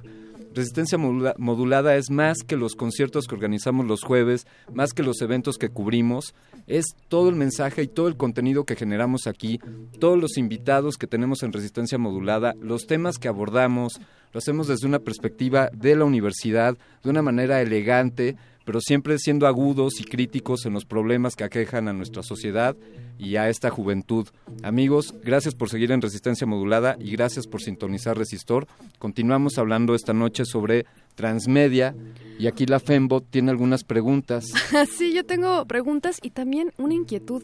Resistencia modulada es una es completamente una narrativa transmedia, ¿te das cuenta? Definitivamente. Estamos en múltiples plataformas, en múltiples medios, en radio, en un sitio web, en redes sociales y también nosotros como personas con voz y canto para Somos la resistencia y ustedes, sobre todo tú, querido Radio Escucha, tú eres parte de esta resistencia modulada. Esto es la transmedia.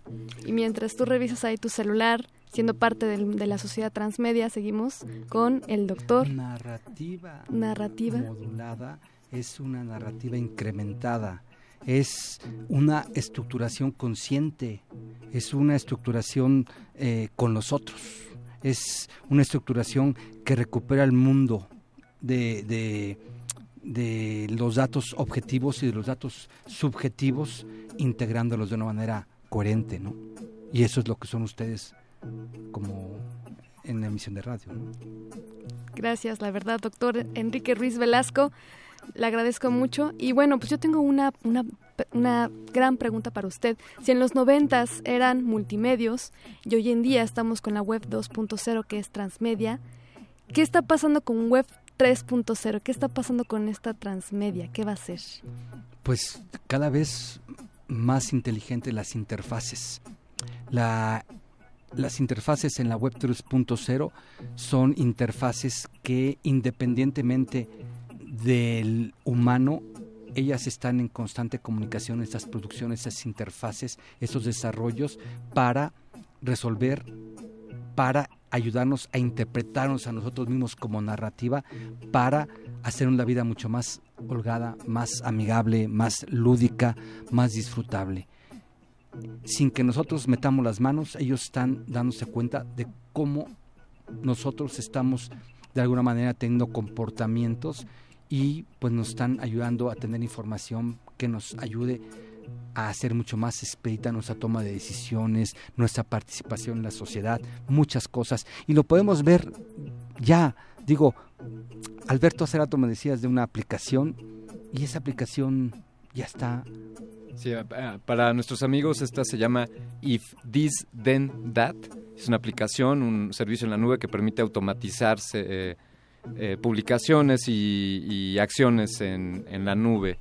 Eh, pero efectivamente, como, como usted bien, bien dice, doctor, pues esto es parte de lo que ya comienza a ser la web 3.0, ¿no? Esta idea que tampoco sucedió en algún momento específico, esto va sucediendo gradualmente. Poco a poco. No hay una frontera definida entre la web 2 y la 3, sino estas nuevas tecnologías y, y comien- comenzarán otras nuevas narrativas quizá, surgirán nuevos, nuevos mensajes, ya no solo hechos por los humanos, sino también por, por los androides o por, por las máquinas. ¿Esto es esto posible? ¿Lo ve usted, doctor? Claro, y de hecho de lo que se trata es que nosotros como, como seres humanos inteligentes, a partir de nuestro propio lenguaje natural, construyamos estos lenguajes artificiales que dan cuenta de estas narrativas de una manera mucho más lúdica, mucho más rica, mucho más eh, eh, potenciadora de todas nuestras habilidades. Y aquí lo que queremos es que la gente tenga conocimientos de base de tecnología para que justamente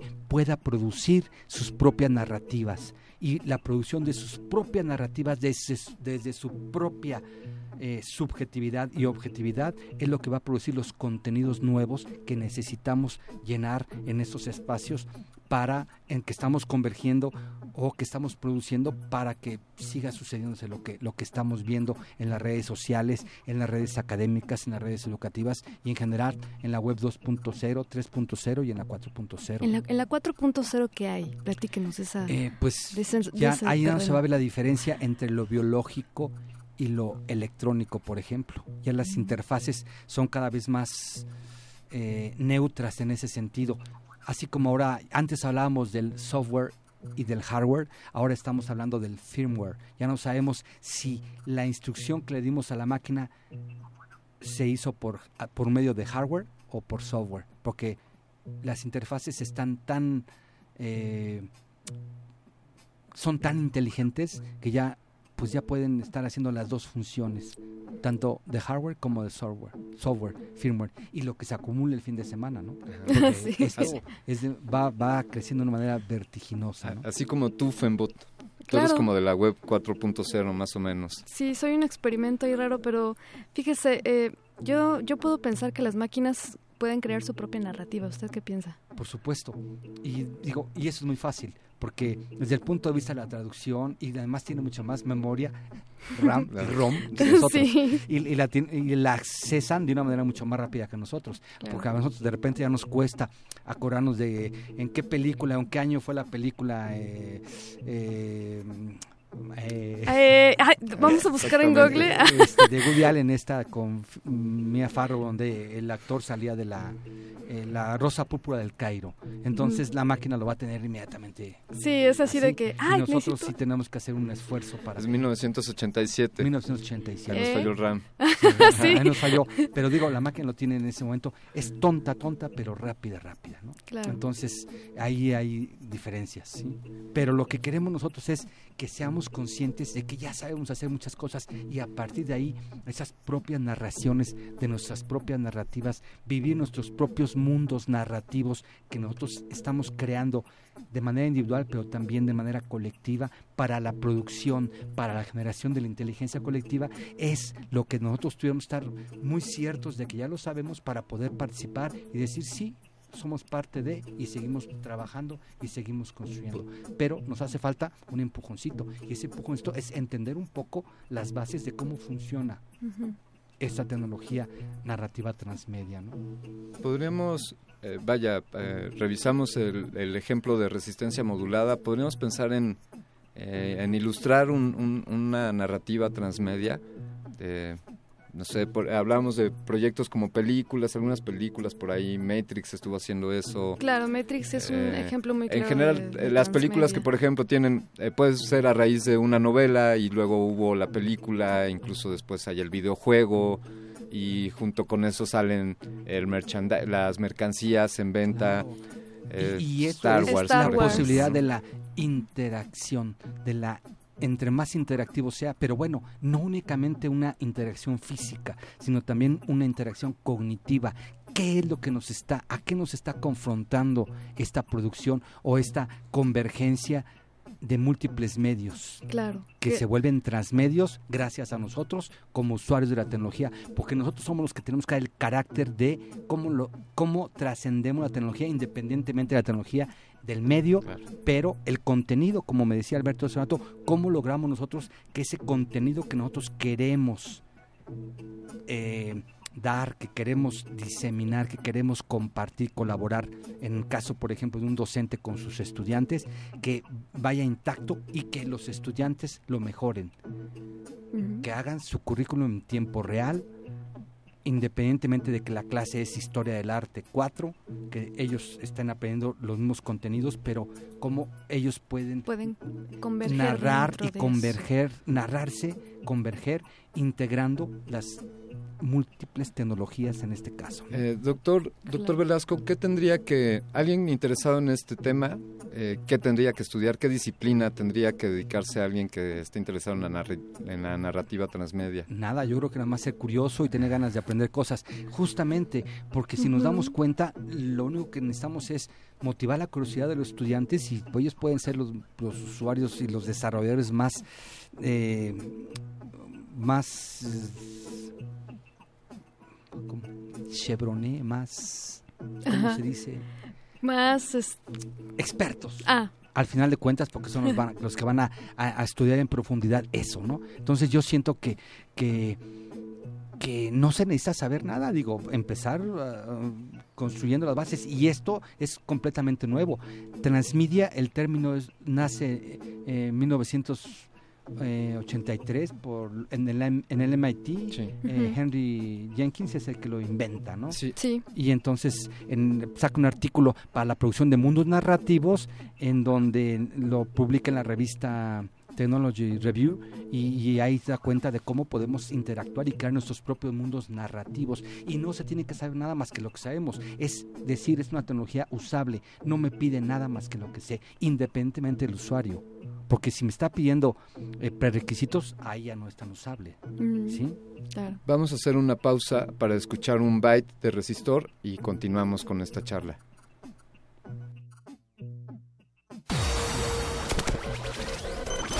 Este es un byte de resistor. Biofilia es el nombre de una aplicación innovadora de exploración multimedia donde la música, la naturaleza y el sonido se entremezclan.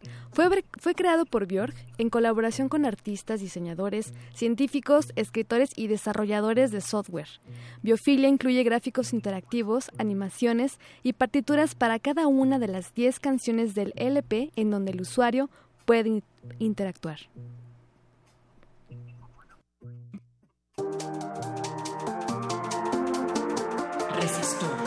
Esto es una señal.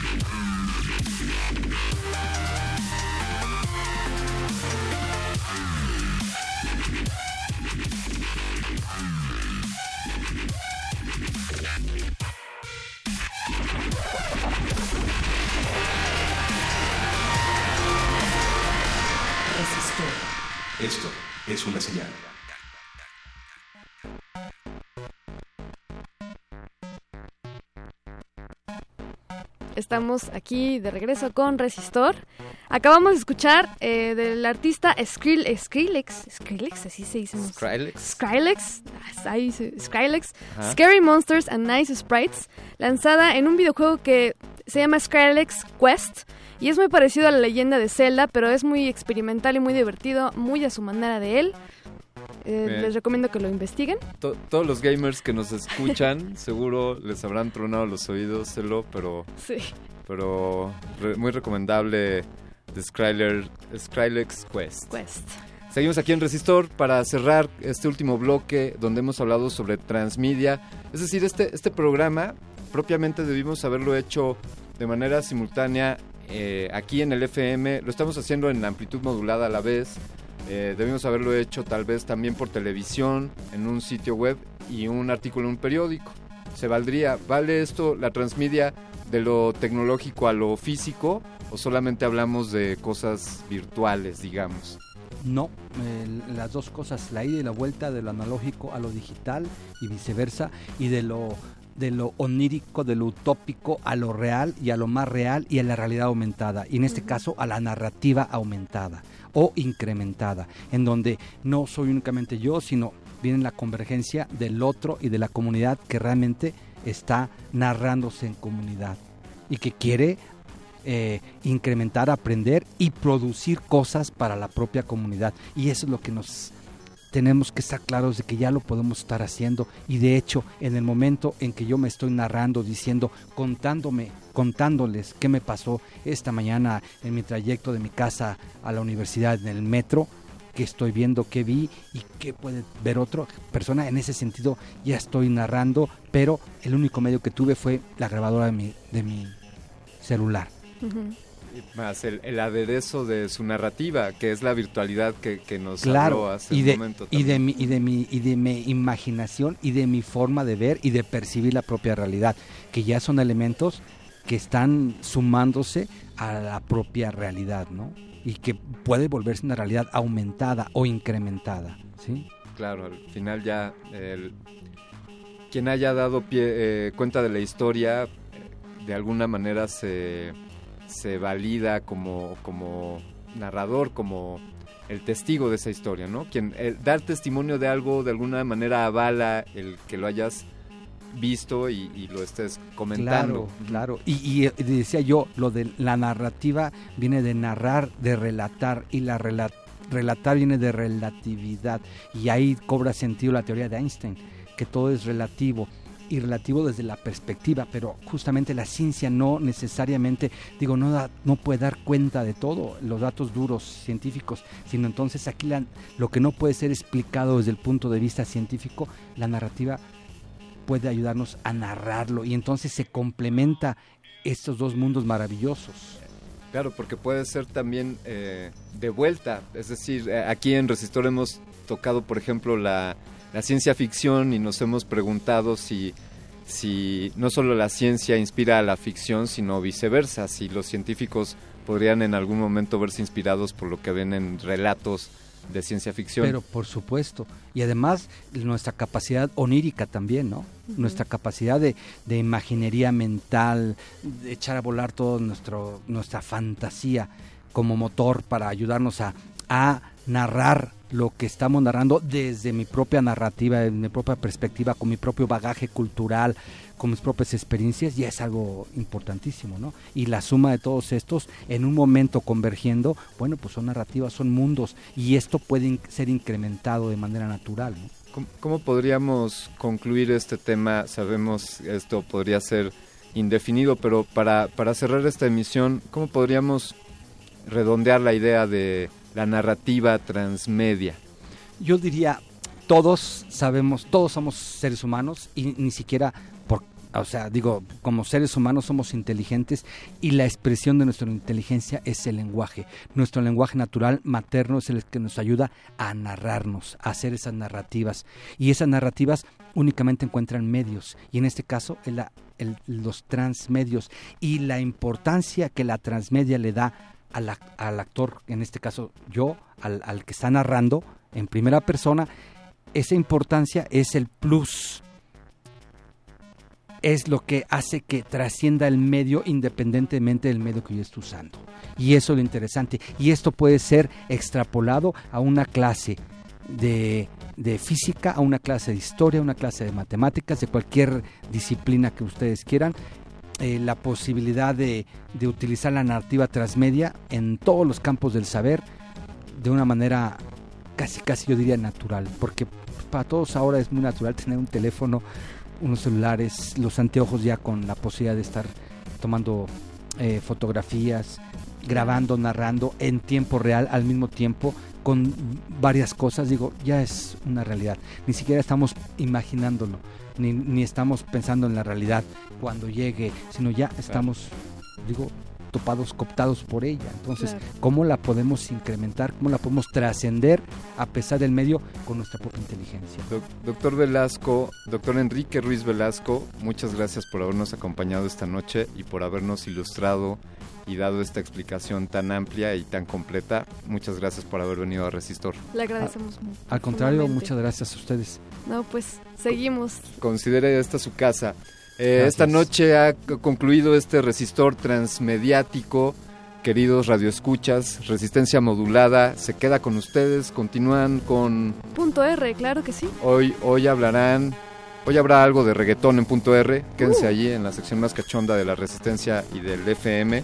Se despide de ustedes Eloísa Gómez. Yo, ah, sí, Eloisa Gómez, Alberto Candiani, muchas gracias. Y Gracias. seguimos con esta narrativa. ¿Qué vamos a poner para despedirnos, Eloísa Gómez Fembot? The Wall, Venga, de Pink de Floyd. Pink Floyd. Uh. Se quedan en Resistor. En Resistencia.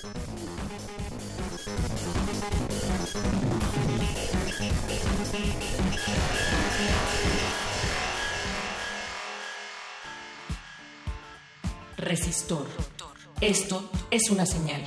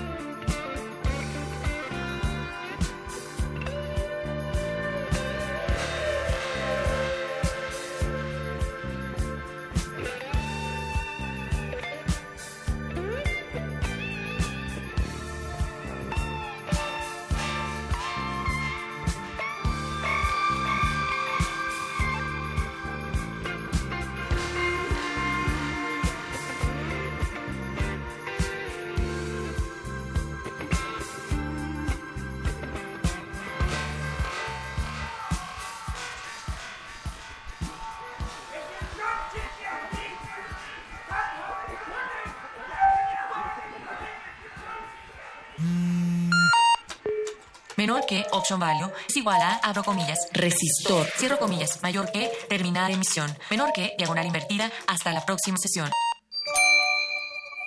Música que enamora. Música para bailar. Música que explora. Música sin miedo. Todo esto y más en la sesión musical que habrá este jueves primero de diciembre, en donde contaremos con la presencia de Mo Hoy y The Guadalupe. Te invitamos a descubrir sonoridades en la sala Julián Carrillo. Abrimos las puertas a las 21 horas y la entrada es, será, siempre libre. Un combo para chuparse los oídos, porque no nos bastan las cosas sencillas. Radio UNAM, Resistencia Modulada y el Fondo Internacional para la Promoción de la Cultura de la UNESCO invitan. Mis cuates me dicen la resistencia. A ver qué día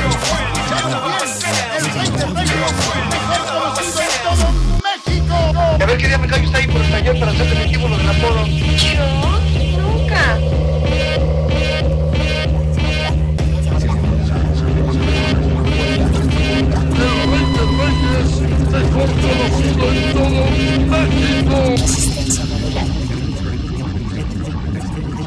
Resistencia modulada. Resistencia modulada. Resistencia modulada. Apaga la luz. Enciende los sentidos. Disfruta las esencias que exudan de tu radio. Hablemos de sexo. Toquemos el punto R.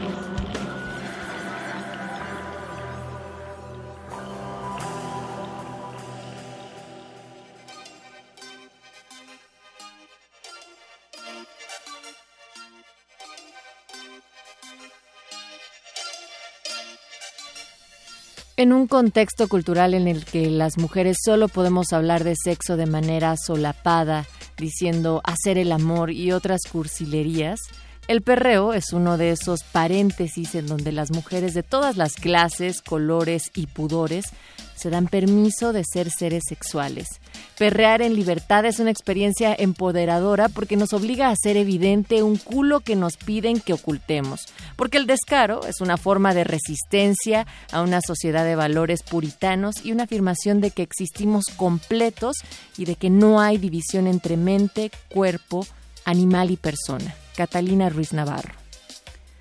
En Colombia, 8 de cada 10 mujeres que escuchan reggaetón se sienten maltratadas por el mismo. Usted, ¿Ustedes, hombres o mujeres, se han sentido agredidos por esta música? Y por otro lado, ¿ustedes mismos han sido peyorativos con alguien que gusta de esta música? Tú, punto rista, ¿qué ideas tienes sobre las mujeres en el reggaetón o bien perreando? Esto es el punto R.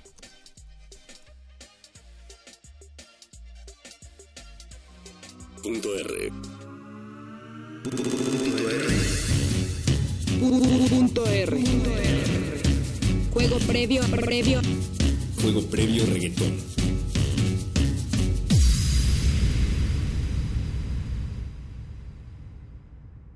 Un himno que representa un estilo de vida basado en la fiesta y el gusto por el sexo. O una muestra clara de nuestra decadencia social y cultural.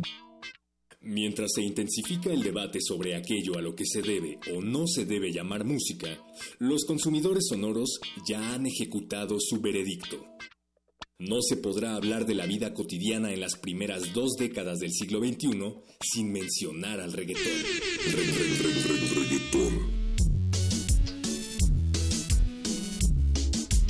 ¿De qué manera se gestó el género musical de mayor controversia de los últimos tiempos? Uno de los ingredientes que han formado el caldo de la discordia del reggaetón es, por supuesto, la música nacida en Jamaica durante los años 70, conocida como reggae. La nacionalidad del reggaetón se ve disputada por Puerto Rico, de donde procede el mayor número de cantantes de este tipo, y Panamá, que fue el primer país donde se cantó reggae en español. Mientras el puertorriqueño Chicho Man se volvía el pionero del género, en Panamá, Pico C fue el primero en interpretar temas de rap en español. El rapero panameño logró un gran éxito con su merengue house, en donde mezclaba el rap con los ritmos caribeños del merengue.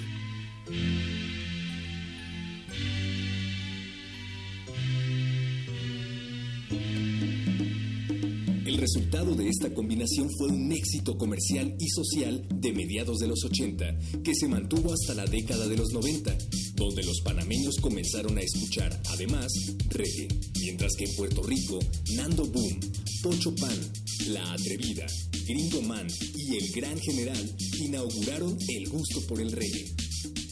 Pero fue en una discoteca puertorriqueña llamada The Noise donde ocurrieron los primeros experimentos del reggaetón como actualmente lo conocemos.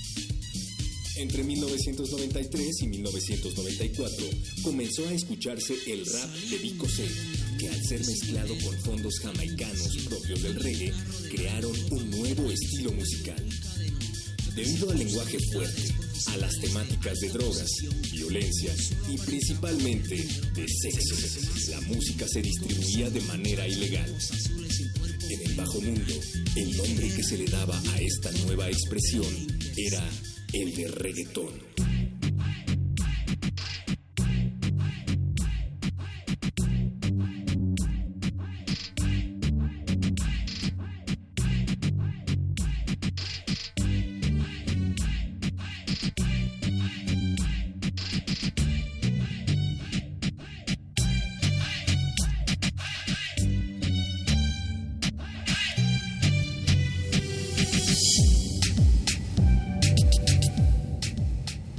Esta noche en Punto R vamos a platicar sobre mujeres en el reggaetón, mezclando, bailando y muchas otras cosas que confluyen dentro de este espacio del Punto R, el punto más candente de la resistencia. Y del otro lado del cristal, esta noche operando está José de Jesús Silva en la producción Betoques. Recuerda que siempre a estas horas te toca tocar.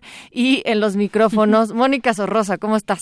Hola Natalia, bien, contenta porque estamos hablando de un tema eh, que se cruza con la música, el género, el cuerpo, entonces creo que queda perfecto para el punto R. Ya nos tocaba platicar sobre estos temas aquí y también, además del el reggaetón, porque estamos abriendo la pregunta, ¿qué ideas tienen ustedes sobre las mujeres dentro del reggaetón o perreando? Nos pueden escribir a través de Facebook, estamos en Resistencia Modulada o en Twitter, arroba R Modulada. Vamos a abrir este espectro dentro de lo sonoro, dentro de la música, con un invitado especial que ya está aquí con nosotros, Benito Salazar, él es artista sonoro y visual. Y vamos a platicar también dentro de la escena sonidera, Mónica. Así es, Nat, pues como ven estamos anunciando, se trata de hacer puentes, de hacer vasos comunicantes entre el sexo y la música, también el baile, que creo que es casi inherente. Muchas gracias, Benito, por acompañarnos en esta cabina de Punto R el día de hoy. Pues muchas gracias a ustedes por la invitación. Acabas de presentar, eh, eh, de presentar tu pieza en la exposición Un Mundo en Común, que se presentó en Exteresa. Sí, esa pieza se llama Apariciones Marianas, es una publicación que deriva de una investigación que hice sobre mujeres sonideras. Me vinculé con algunas, pero conocí, aunque sea por teléfono, a todas las sonideras de este país, que son alrededor de 34 y 8 mujeres en Estados Unidos. La principal es Gina Jiménez, Sonido Canela. Uh -huh. Oye, 34 eh, parecería muy poca para tanta cultura sonidera que tenemos acá en México. Sí, bueno, son es el 1% en realidad como del mundo sonidero. Debe haber más de mil sonideros varones y solamente 34 mujeres. Es una cosa mínima, mínima. Y dentro de esa pequeña comunidad de mujeres sonideras también hay otra minoría todavía más pequeña, Benito, que es la comunidad LGBTTQ, que también hace sonidero y que se estuvo presentando en el Exteresa. Sí, solamente es una, es Abigail, es la chica transgénero. ¿Solamente es una persona? Solamente hay una. Okay. por el momento, ¿no? Ojalá ya haya más, ojalá ya haya... Ella es transgénero, a Abigail le acaban de dar hace mm, cosa de dos, tres meses ya su acta de, de su acta como Abigail, uh -huh. este y ojalá ya haya mm, sonideros gays o sonideros este, en, en la identidad que ellos quieran, ¿no? Y seguramente existen y es difícil tal vez poder eh, llevar un censo de toda de toda la gente que está haciendo muchas cosas dentro de la música y también dentro de la diversidad, pero ¿cómo encontraste dentro de esta investigación estos cruces entre el género, el sonido y la escena que se está dando acá en México?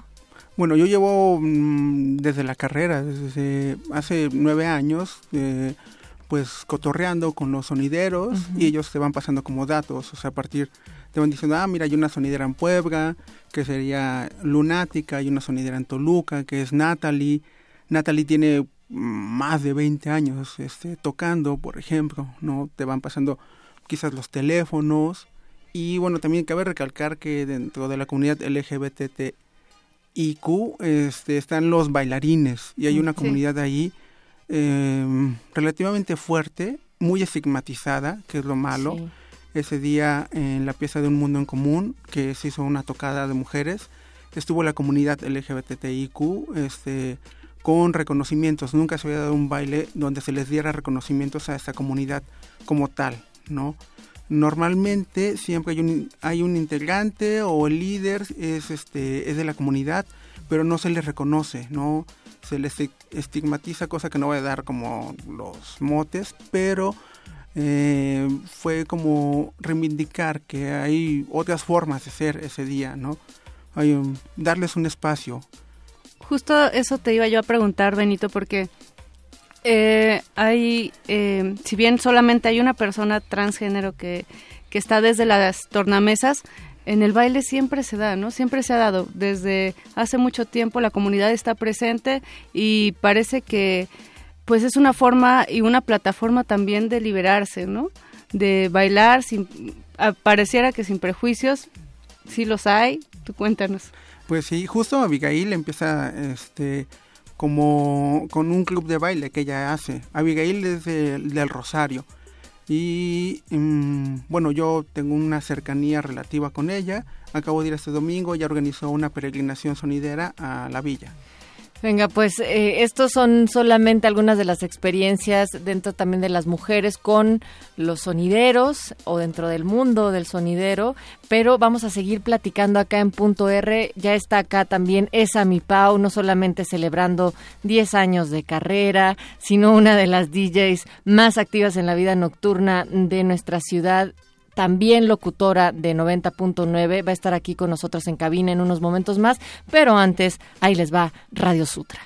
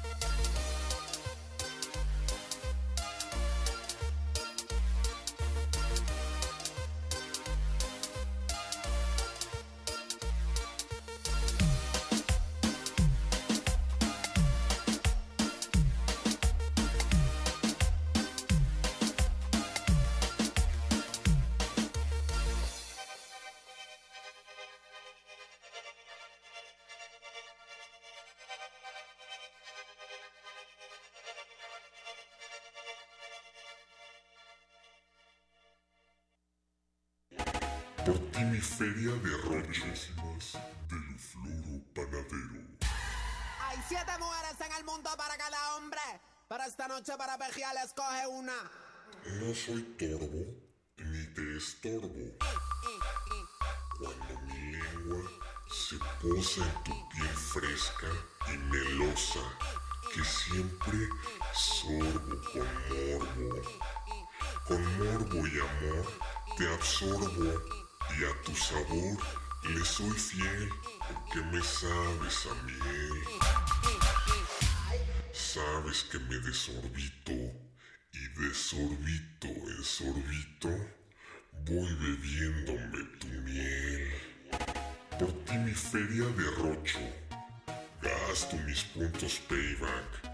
Voy a verte hasta tu fac, te convido de mi jocho. Para verte hago de tocho, sin que pierda el interés. Hasta canto en pies y te invito al Papa Jones. Si eso no es amor, entonces dime qué chingados es.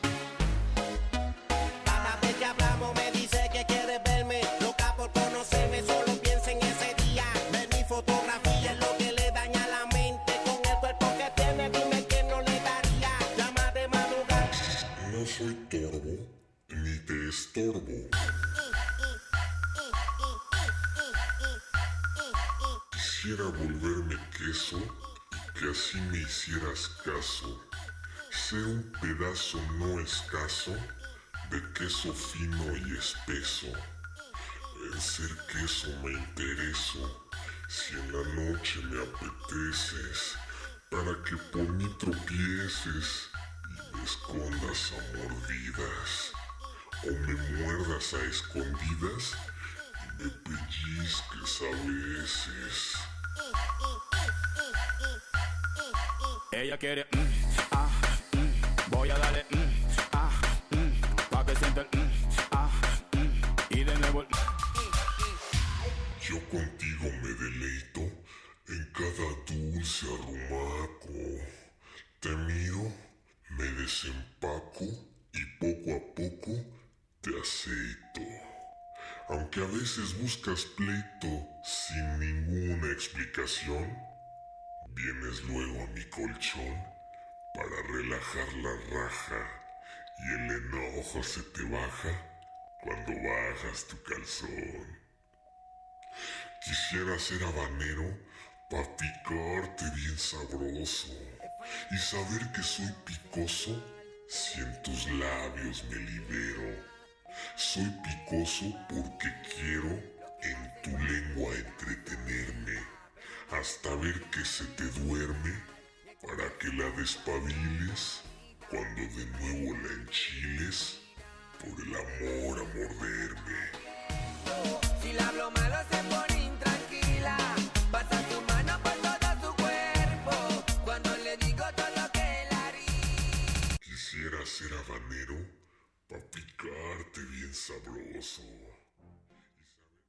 Radio UNAM agradece su preferencia. Devolvemos la frecuencia del 860 de amplitud modulada a su programación habitual. Sigan resistiendo.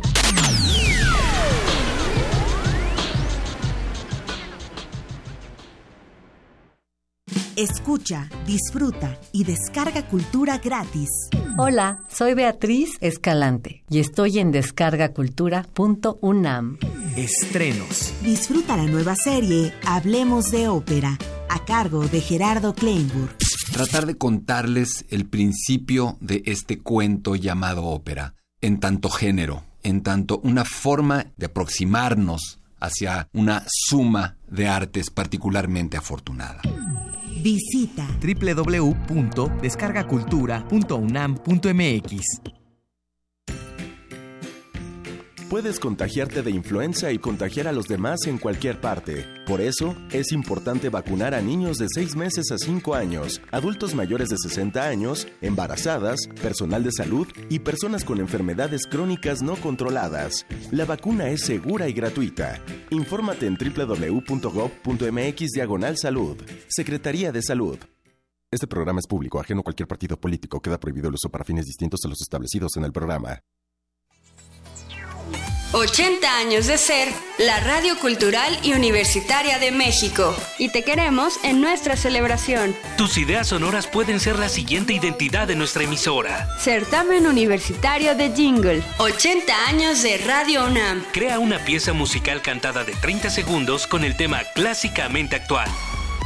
Consulta las bases en www.tucomunidad.unam.mx. Radio UNAM, la Secretaría de Atención a la Comunidad Universitaria y la Dirección General de Atención a la Comunidad invitan.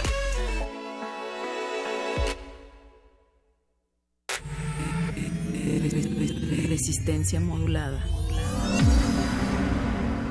La noche modula. La radio resiste. El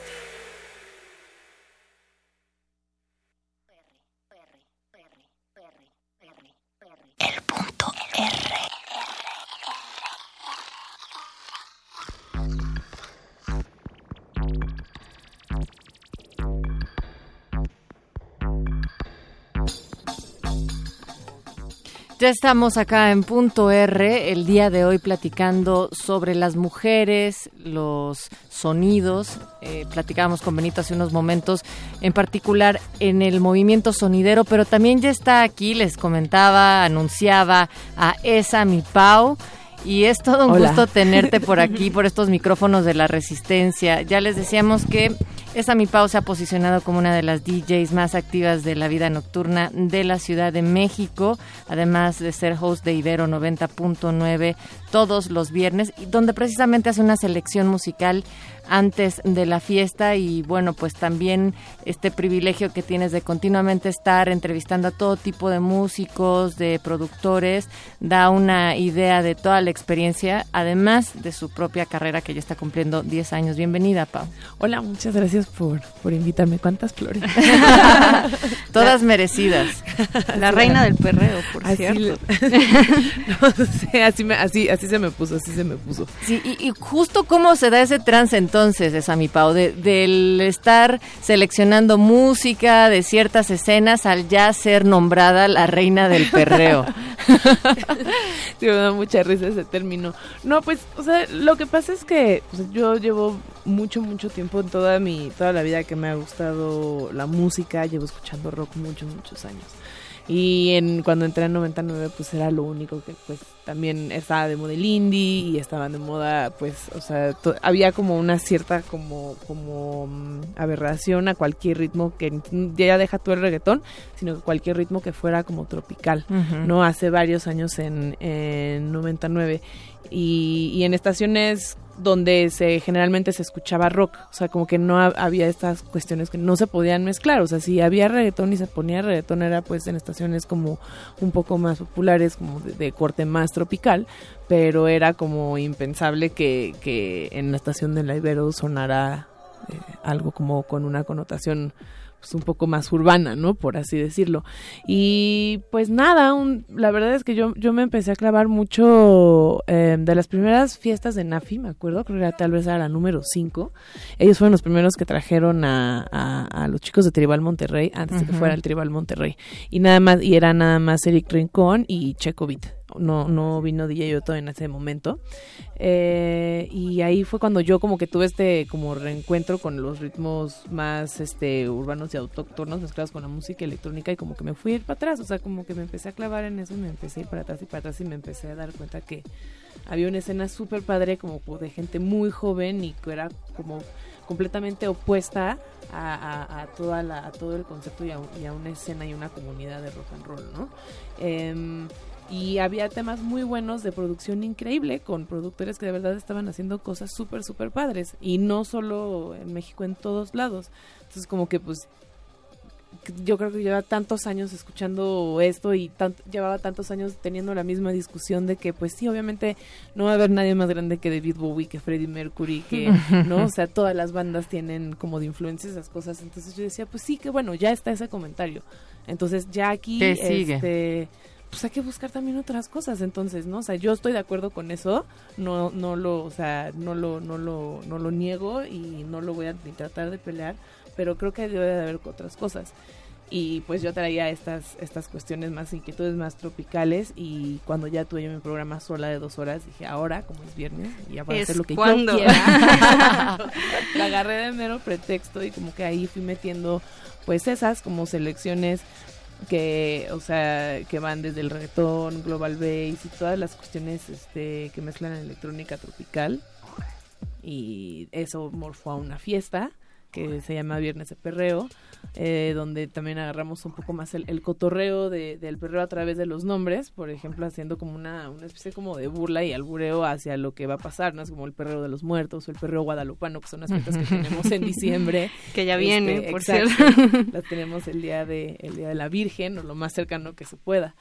Eh, y ahí en esas fiestas sí tratamos de invitar a talentos más locales que realmente han sido personas como Alan Rosales, que eh, es como está como al frente del tribal, DJ Beckman, que es uno de los de los productores de reggaetón jóvenes con o bueno, de mediana edad, como con más este con más empuje, de repente han ido los TY, ¿no? Em, y pues así me ha involucrado, me ha gustado mucho involucrarme mucho en la, en la, en la comunidad tropical y en la comunidad urbana para ayudar como a pues, y Exacto. apoyarlo pues y a mostrar otras cosas además de el indie. Oye, Claro. Pau, y regresando un poco a cuando comenzaste, eh, ¿cómo fue llegar al género de reggaetón y siendo chica, porque siempre, o bueno, eh, tenemos esta idea de que el, el reggaetón es sexista, el reggaetón denigra a la mujer, no sé, tantos prejuicios. Y que sí lo es en muchos sentidos, pues, pero hay otro tipo de reggaetón también. Sí, em,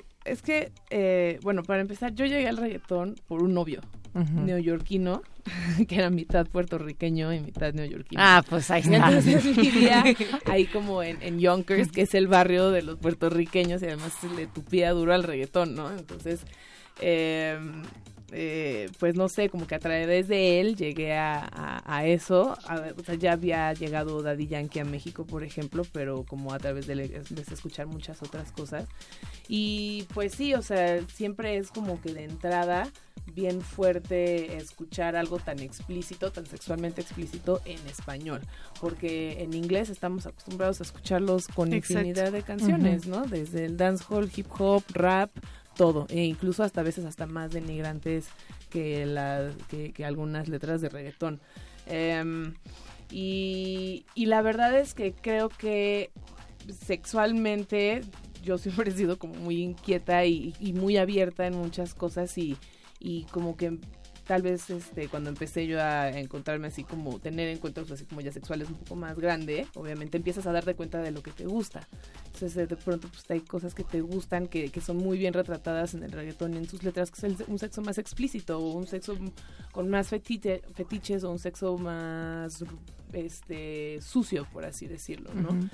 Y también más comunicado, o sea, el poder abrirlo y hablar de él, o sea, no lo hace Sí. más o menos dentro de nuestras prácticas cotidianas, pero también creo que dentro de nuestra eh, cultura latina sí hemos entendido que el hacerse respetar dentro de estos roles de género, sobre todo de las mujeres, es también desconectar o desexualizarnos, ¿no? Y el reggaetón precisamente vuelve a hacer esa conexión con nuestros cuerpos, pero además con total consentimiento, si nos vamos ya por los rumbos del perreo. Exacto, justo. Lo que, lo que a mí me, me, me llama la atención de las letras y me gusta y me gusta de las mujeres también en el reggaetón es que se, se convierte en una forma de decir, esto es lo que yo quiero, ¿sabes? Y esas son, por ejemplo, las mujeres que hacen reggaetón.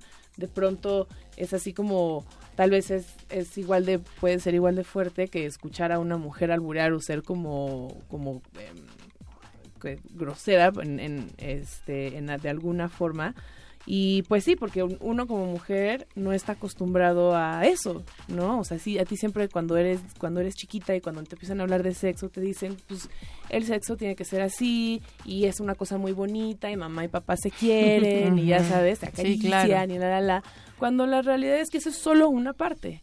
Y pero como como chava como mujer te condicionan a que seas así. Tú, tú cuando te das cuenta de que vas creciendo y te vas como encontrando mucho con tu cuerpo te das cuenta que te gustan mucho más cosas que nada más que te digan ay chulita no pues a veces uno quiere otras cosas Eh, y entonces justo las mujeres en el reggaetón es donde ellas a través del micrófono toman ese poder de decir a mí sí me gusta hablar así y así y así a mí sí me gusta hablar sucio y a mí sí me gusta no que tú me pongas en cuatro sino yo ponerme en cuatro para ti que me jales el pelo y ese tipo de cosas Claro. que puede ser fuerte eh, a la hora de escucharlo porque dices ay señorita Sí, porque- sí, exacto. Eh, pero me parece una forma bastante abierta de las mujeres eh, volverse como también propias de, de, de lo que les gusta en el sexo y de un acto que pues no tiene que ser comandado necesariamente por un hombre. Exacto, de tomar las riendas de la sexualidad de cada quien. Pau, ¿por qué no vamos a escuchar una canción? Ok, pues justo como estábamos hablando de, mujeres en el reggaetón, pues podemos escuchar algo de Tomasa del Real, que es una chica de Chile, eh, que ha tenido bastante éxito desde hace un par de años, es cuando la, la empezamos a conocer y ahorita pues se está volviendo una de las exponentes como más importantes dentro del reggaetón nuevo y pues de las, desde las pocas mujeres al frente de eso. Y vamos a escuchar una de sus primeras canciones que se llama 1313. Y precisamente hemos tenido ya el privilegio de tener a Tomasa del Real acá en Cultivo de. Ejercicios. Vamos a escuchar. Eso. El punto R. R, R, R, R.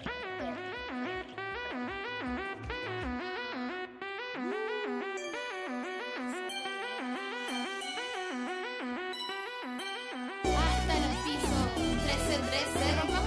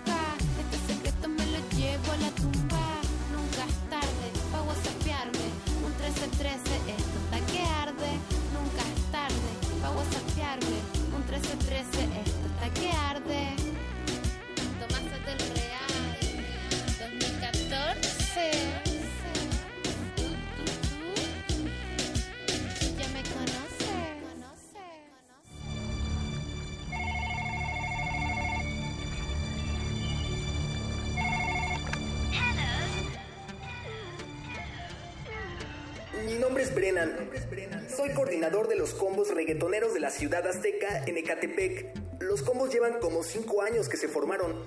Y la idea es hacer fiestas para bailar reggaetón, pasarla bien, estar con los amigos, igual y sí, conseguirte una novia, pero no nada más eso. La gente piensa que el perreo es a lo único que se va, y la neta es que no, están mal informados. El perreo sí es una forma de expresión, cachondería en un baile. Ay, ¿a poco en la vida habían bailado cumbia, salsa, lambada? El baile es un ritual que se hace en muchos lugares y México es solo uno de ellos. Pero mira lo que significa en Latinoamérica. En Colombia, Cuba, Venezuela. Ahí no tienen la cabeza llena de penitencias como aquí o de doble moral. A mí me sorprende que luego sean tan mojigatos y piensen que nosotros los reggaetoneros somos lo peor. La verdad es que no es cierto. No todos robamos, no todos somos delincuentes. Más delincuentes son los diputados. Pero como ellos sí se visten de pipa y guante, pues no les dice nada o no los ven mal. Y sí, es cierto que la música que nosotros escuchamos, muchos la critican. Pero luego vas a sus casas y bien que le ponen a todo volumen. Por un lado discriminan y por otro quieren buscar novia bailando reggaetón. Pues si todos somos cachondos, todos queremos que nos quieran. ¿O qué? ¿A poco no? ¿Qué? ¿A qué? ¿A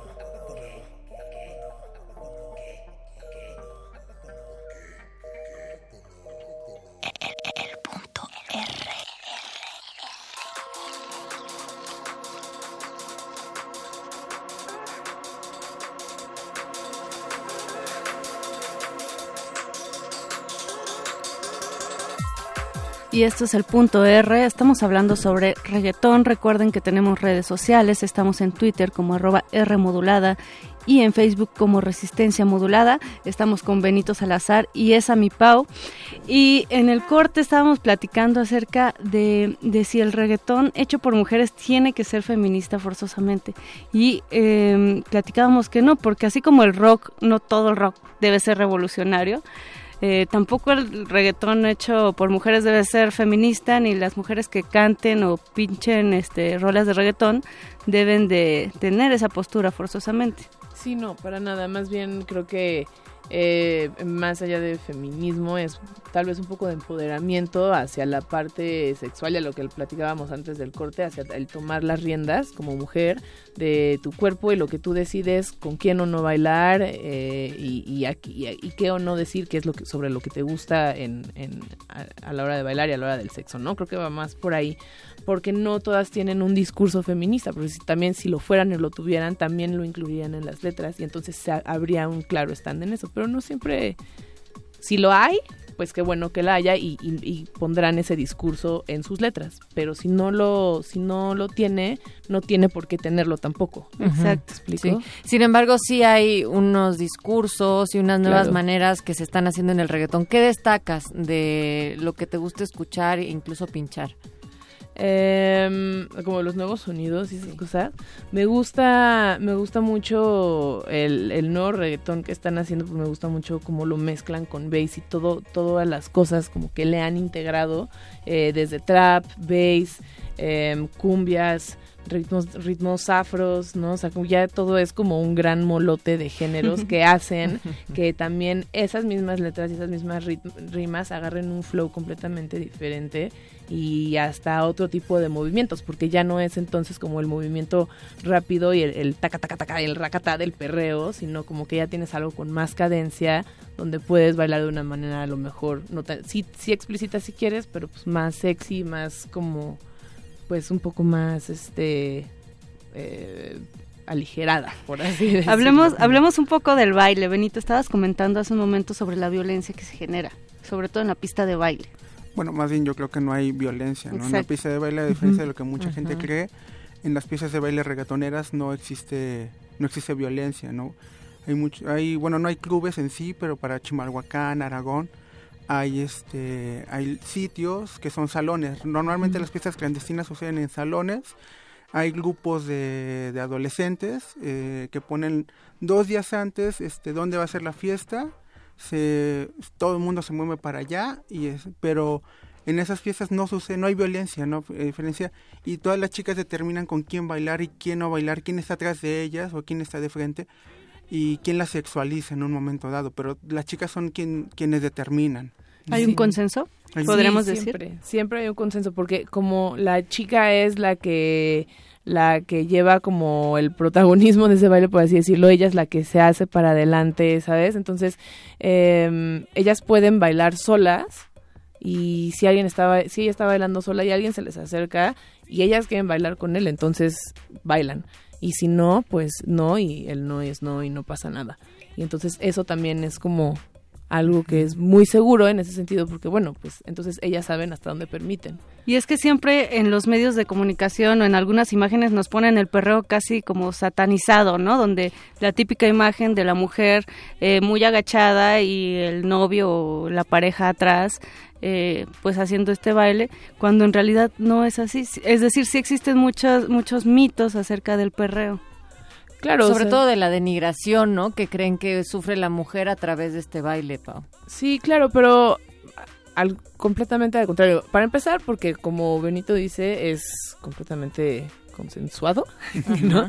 Y otro porque vuelvo al, es volver a lo mismo, o sea, la chica es la que baila como ella quiere y, y ella se disfruta bailando y si quiere como disfrutar y compartir ese baile con alguien más, lo comparte y ella sabrá entonces este cómo qué tanto le quiere mostrar, qué tanto se quiere agachar, qué tanto se quiere dejar tocar, qué tanto todo. ¿no? Y entonces eso también es como bien importante. Y más allá es, más allá de que si muestran las fotos o no con la chica, en- pues ahora sí que empinada, no hecha para adelante, hecha para adelante, como dicen las letras, no es porque él la aventó y la está obligando a estar así, sino que ella es eh, bueno, para empezar es un paso clásico, ¿no? Es como la posición del misionero en el sexo, es- así es, eh, pero también es porque entonces ella le está enseñando y es una forma también como de, es un lenguaje diferente del baile, punto.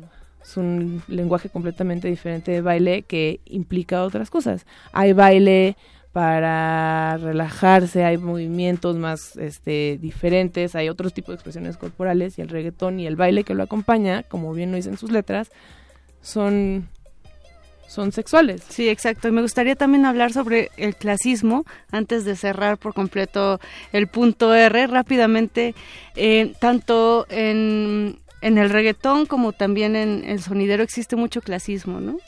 Incluso hubo una campaña que había lanzado la UNAM del Perrea por un libro y Perrea que fue fuertemente criticada porque se relacionaba eh, en esto que dice Mónica, o sea, directamente y, y desde los intelectuales la descalificaron, Benito. Sí, totalmente. Este, bueno, ambos, ambos géneros están totalmente estigmatizados. Es justo como dice Pau, eh, hay una complejidad en ambos ritmos.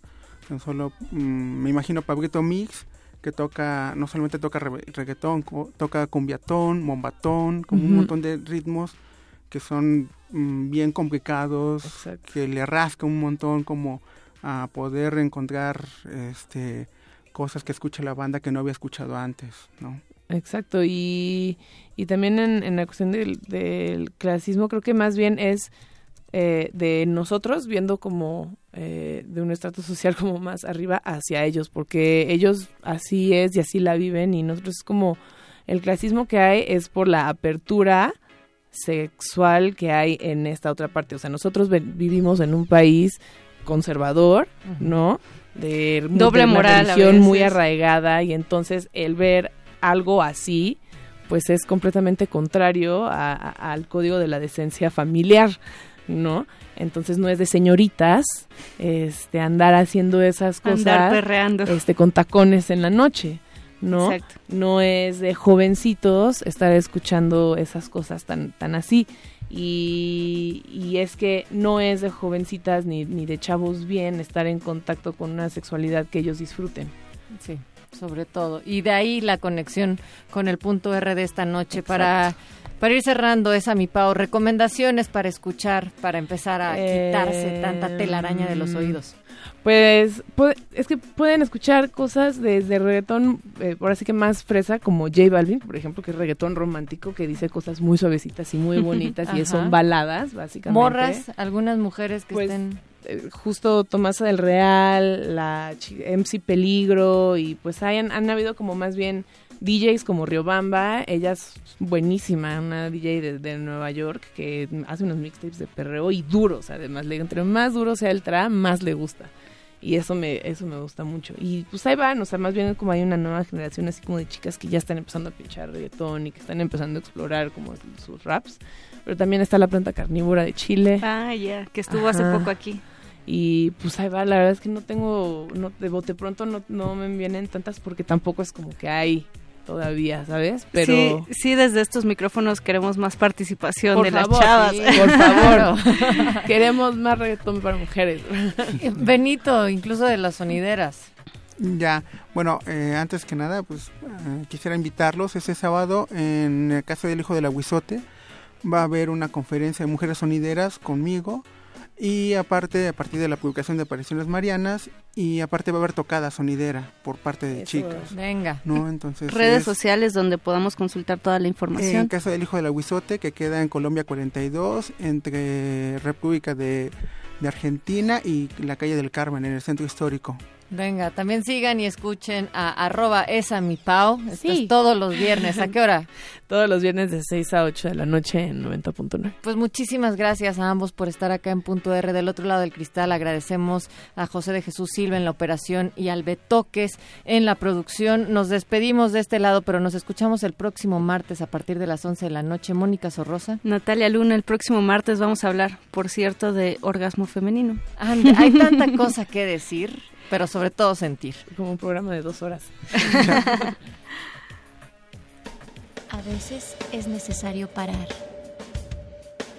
respirar, vestirse. Cuídate. Nos escuchamos pronto.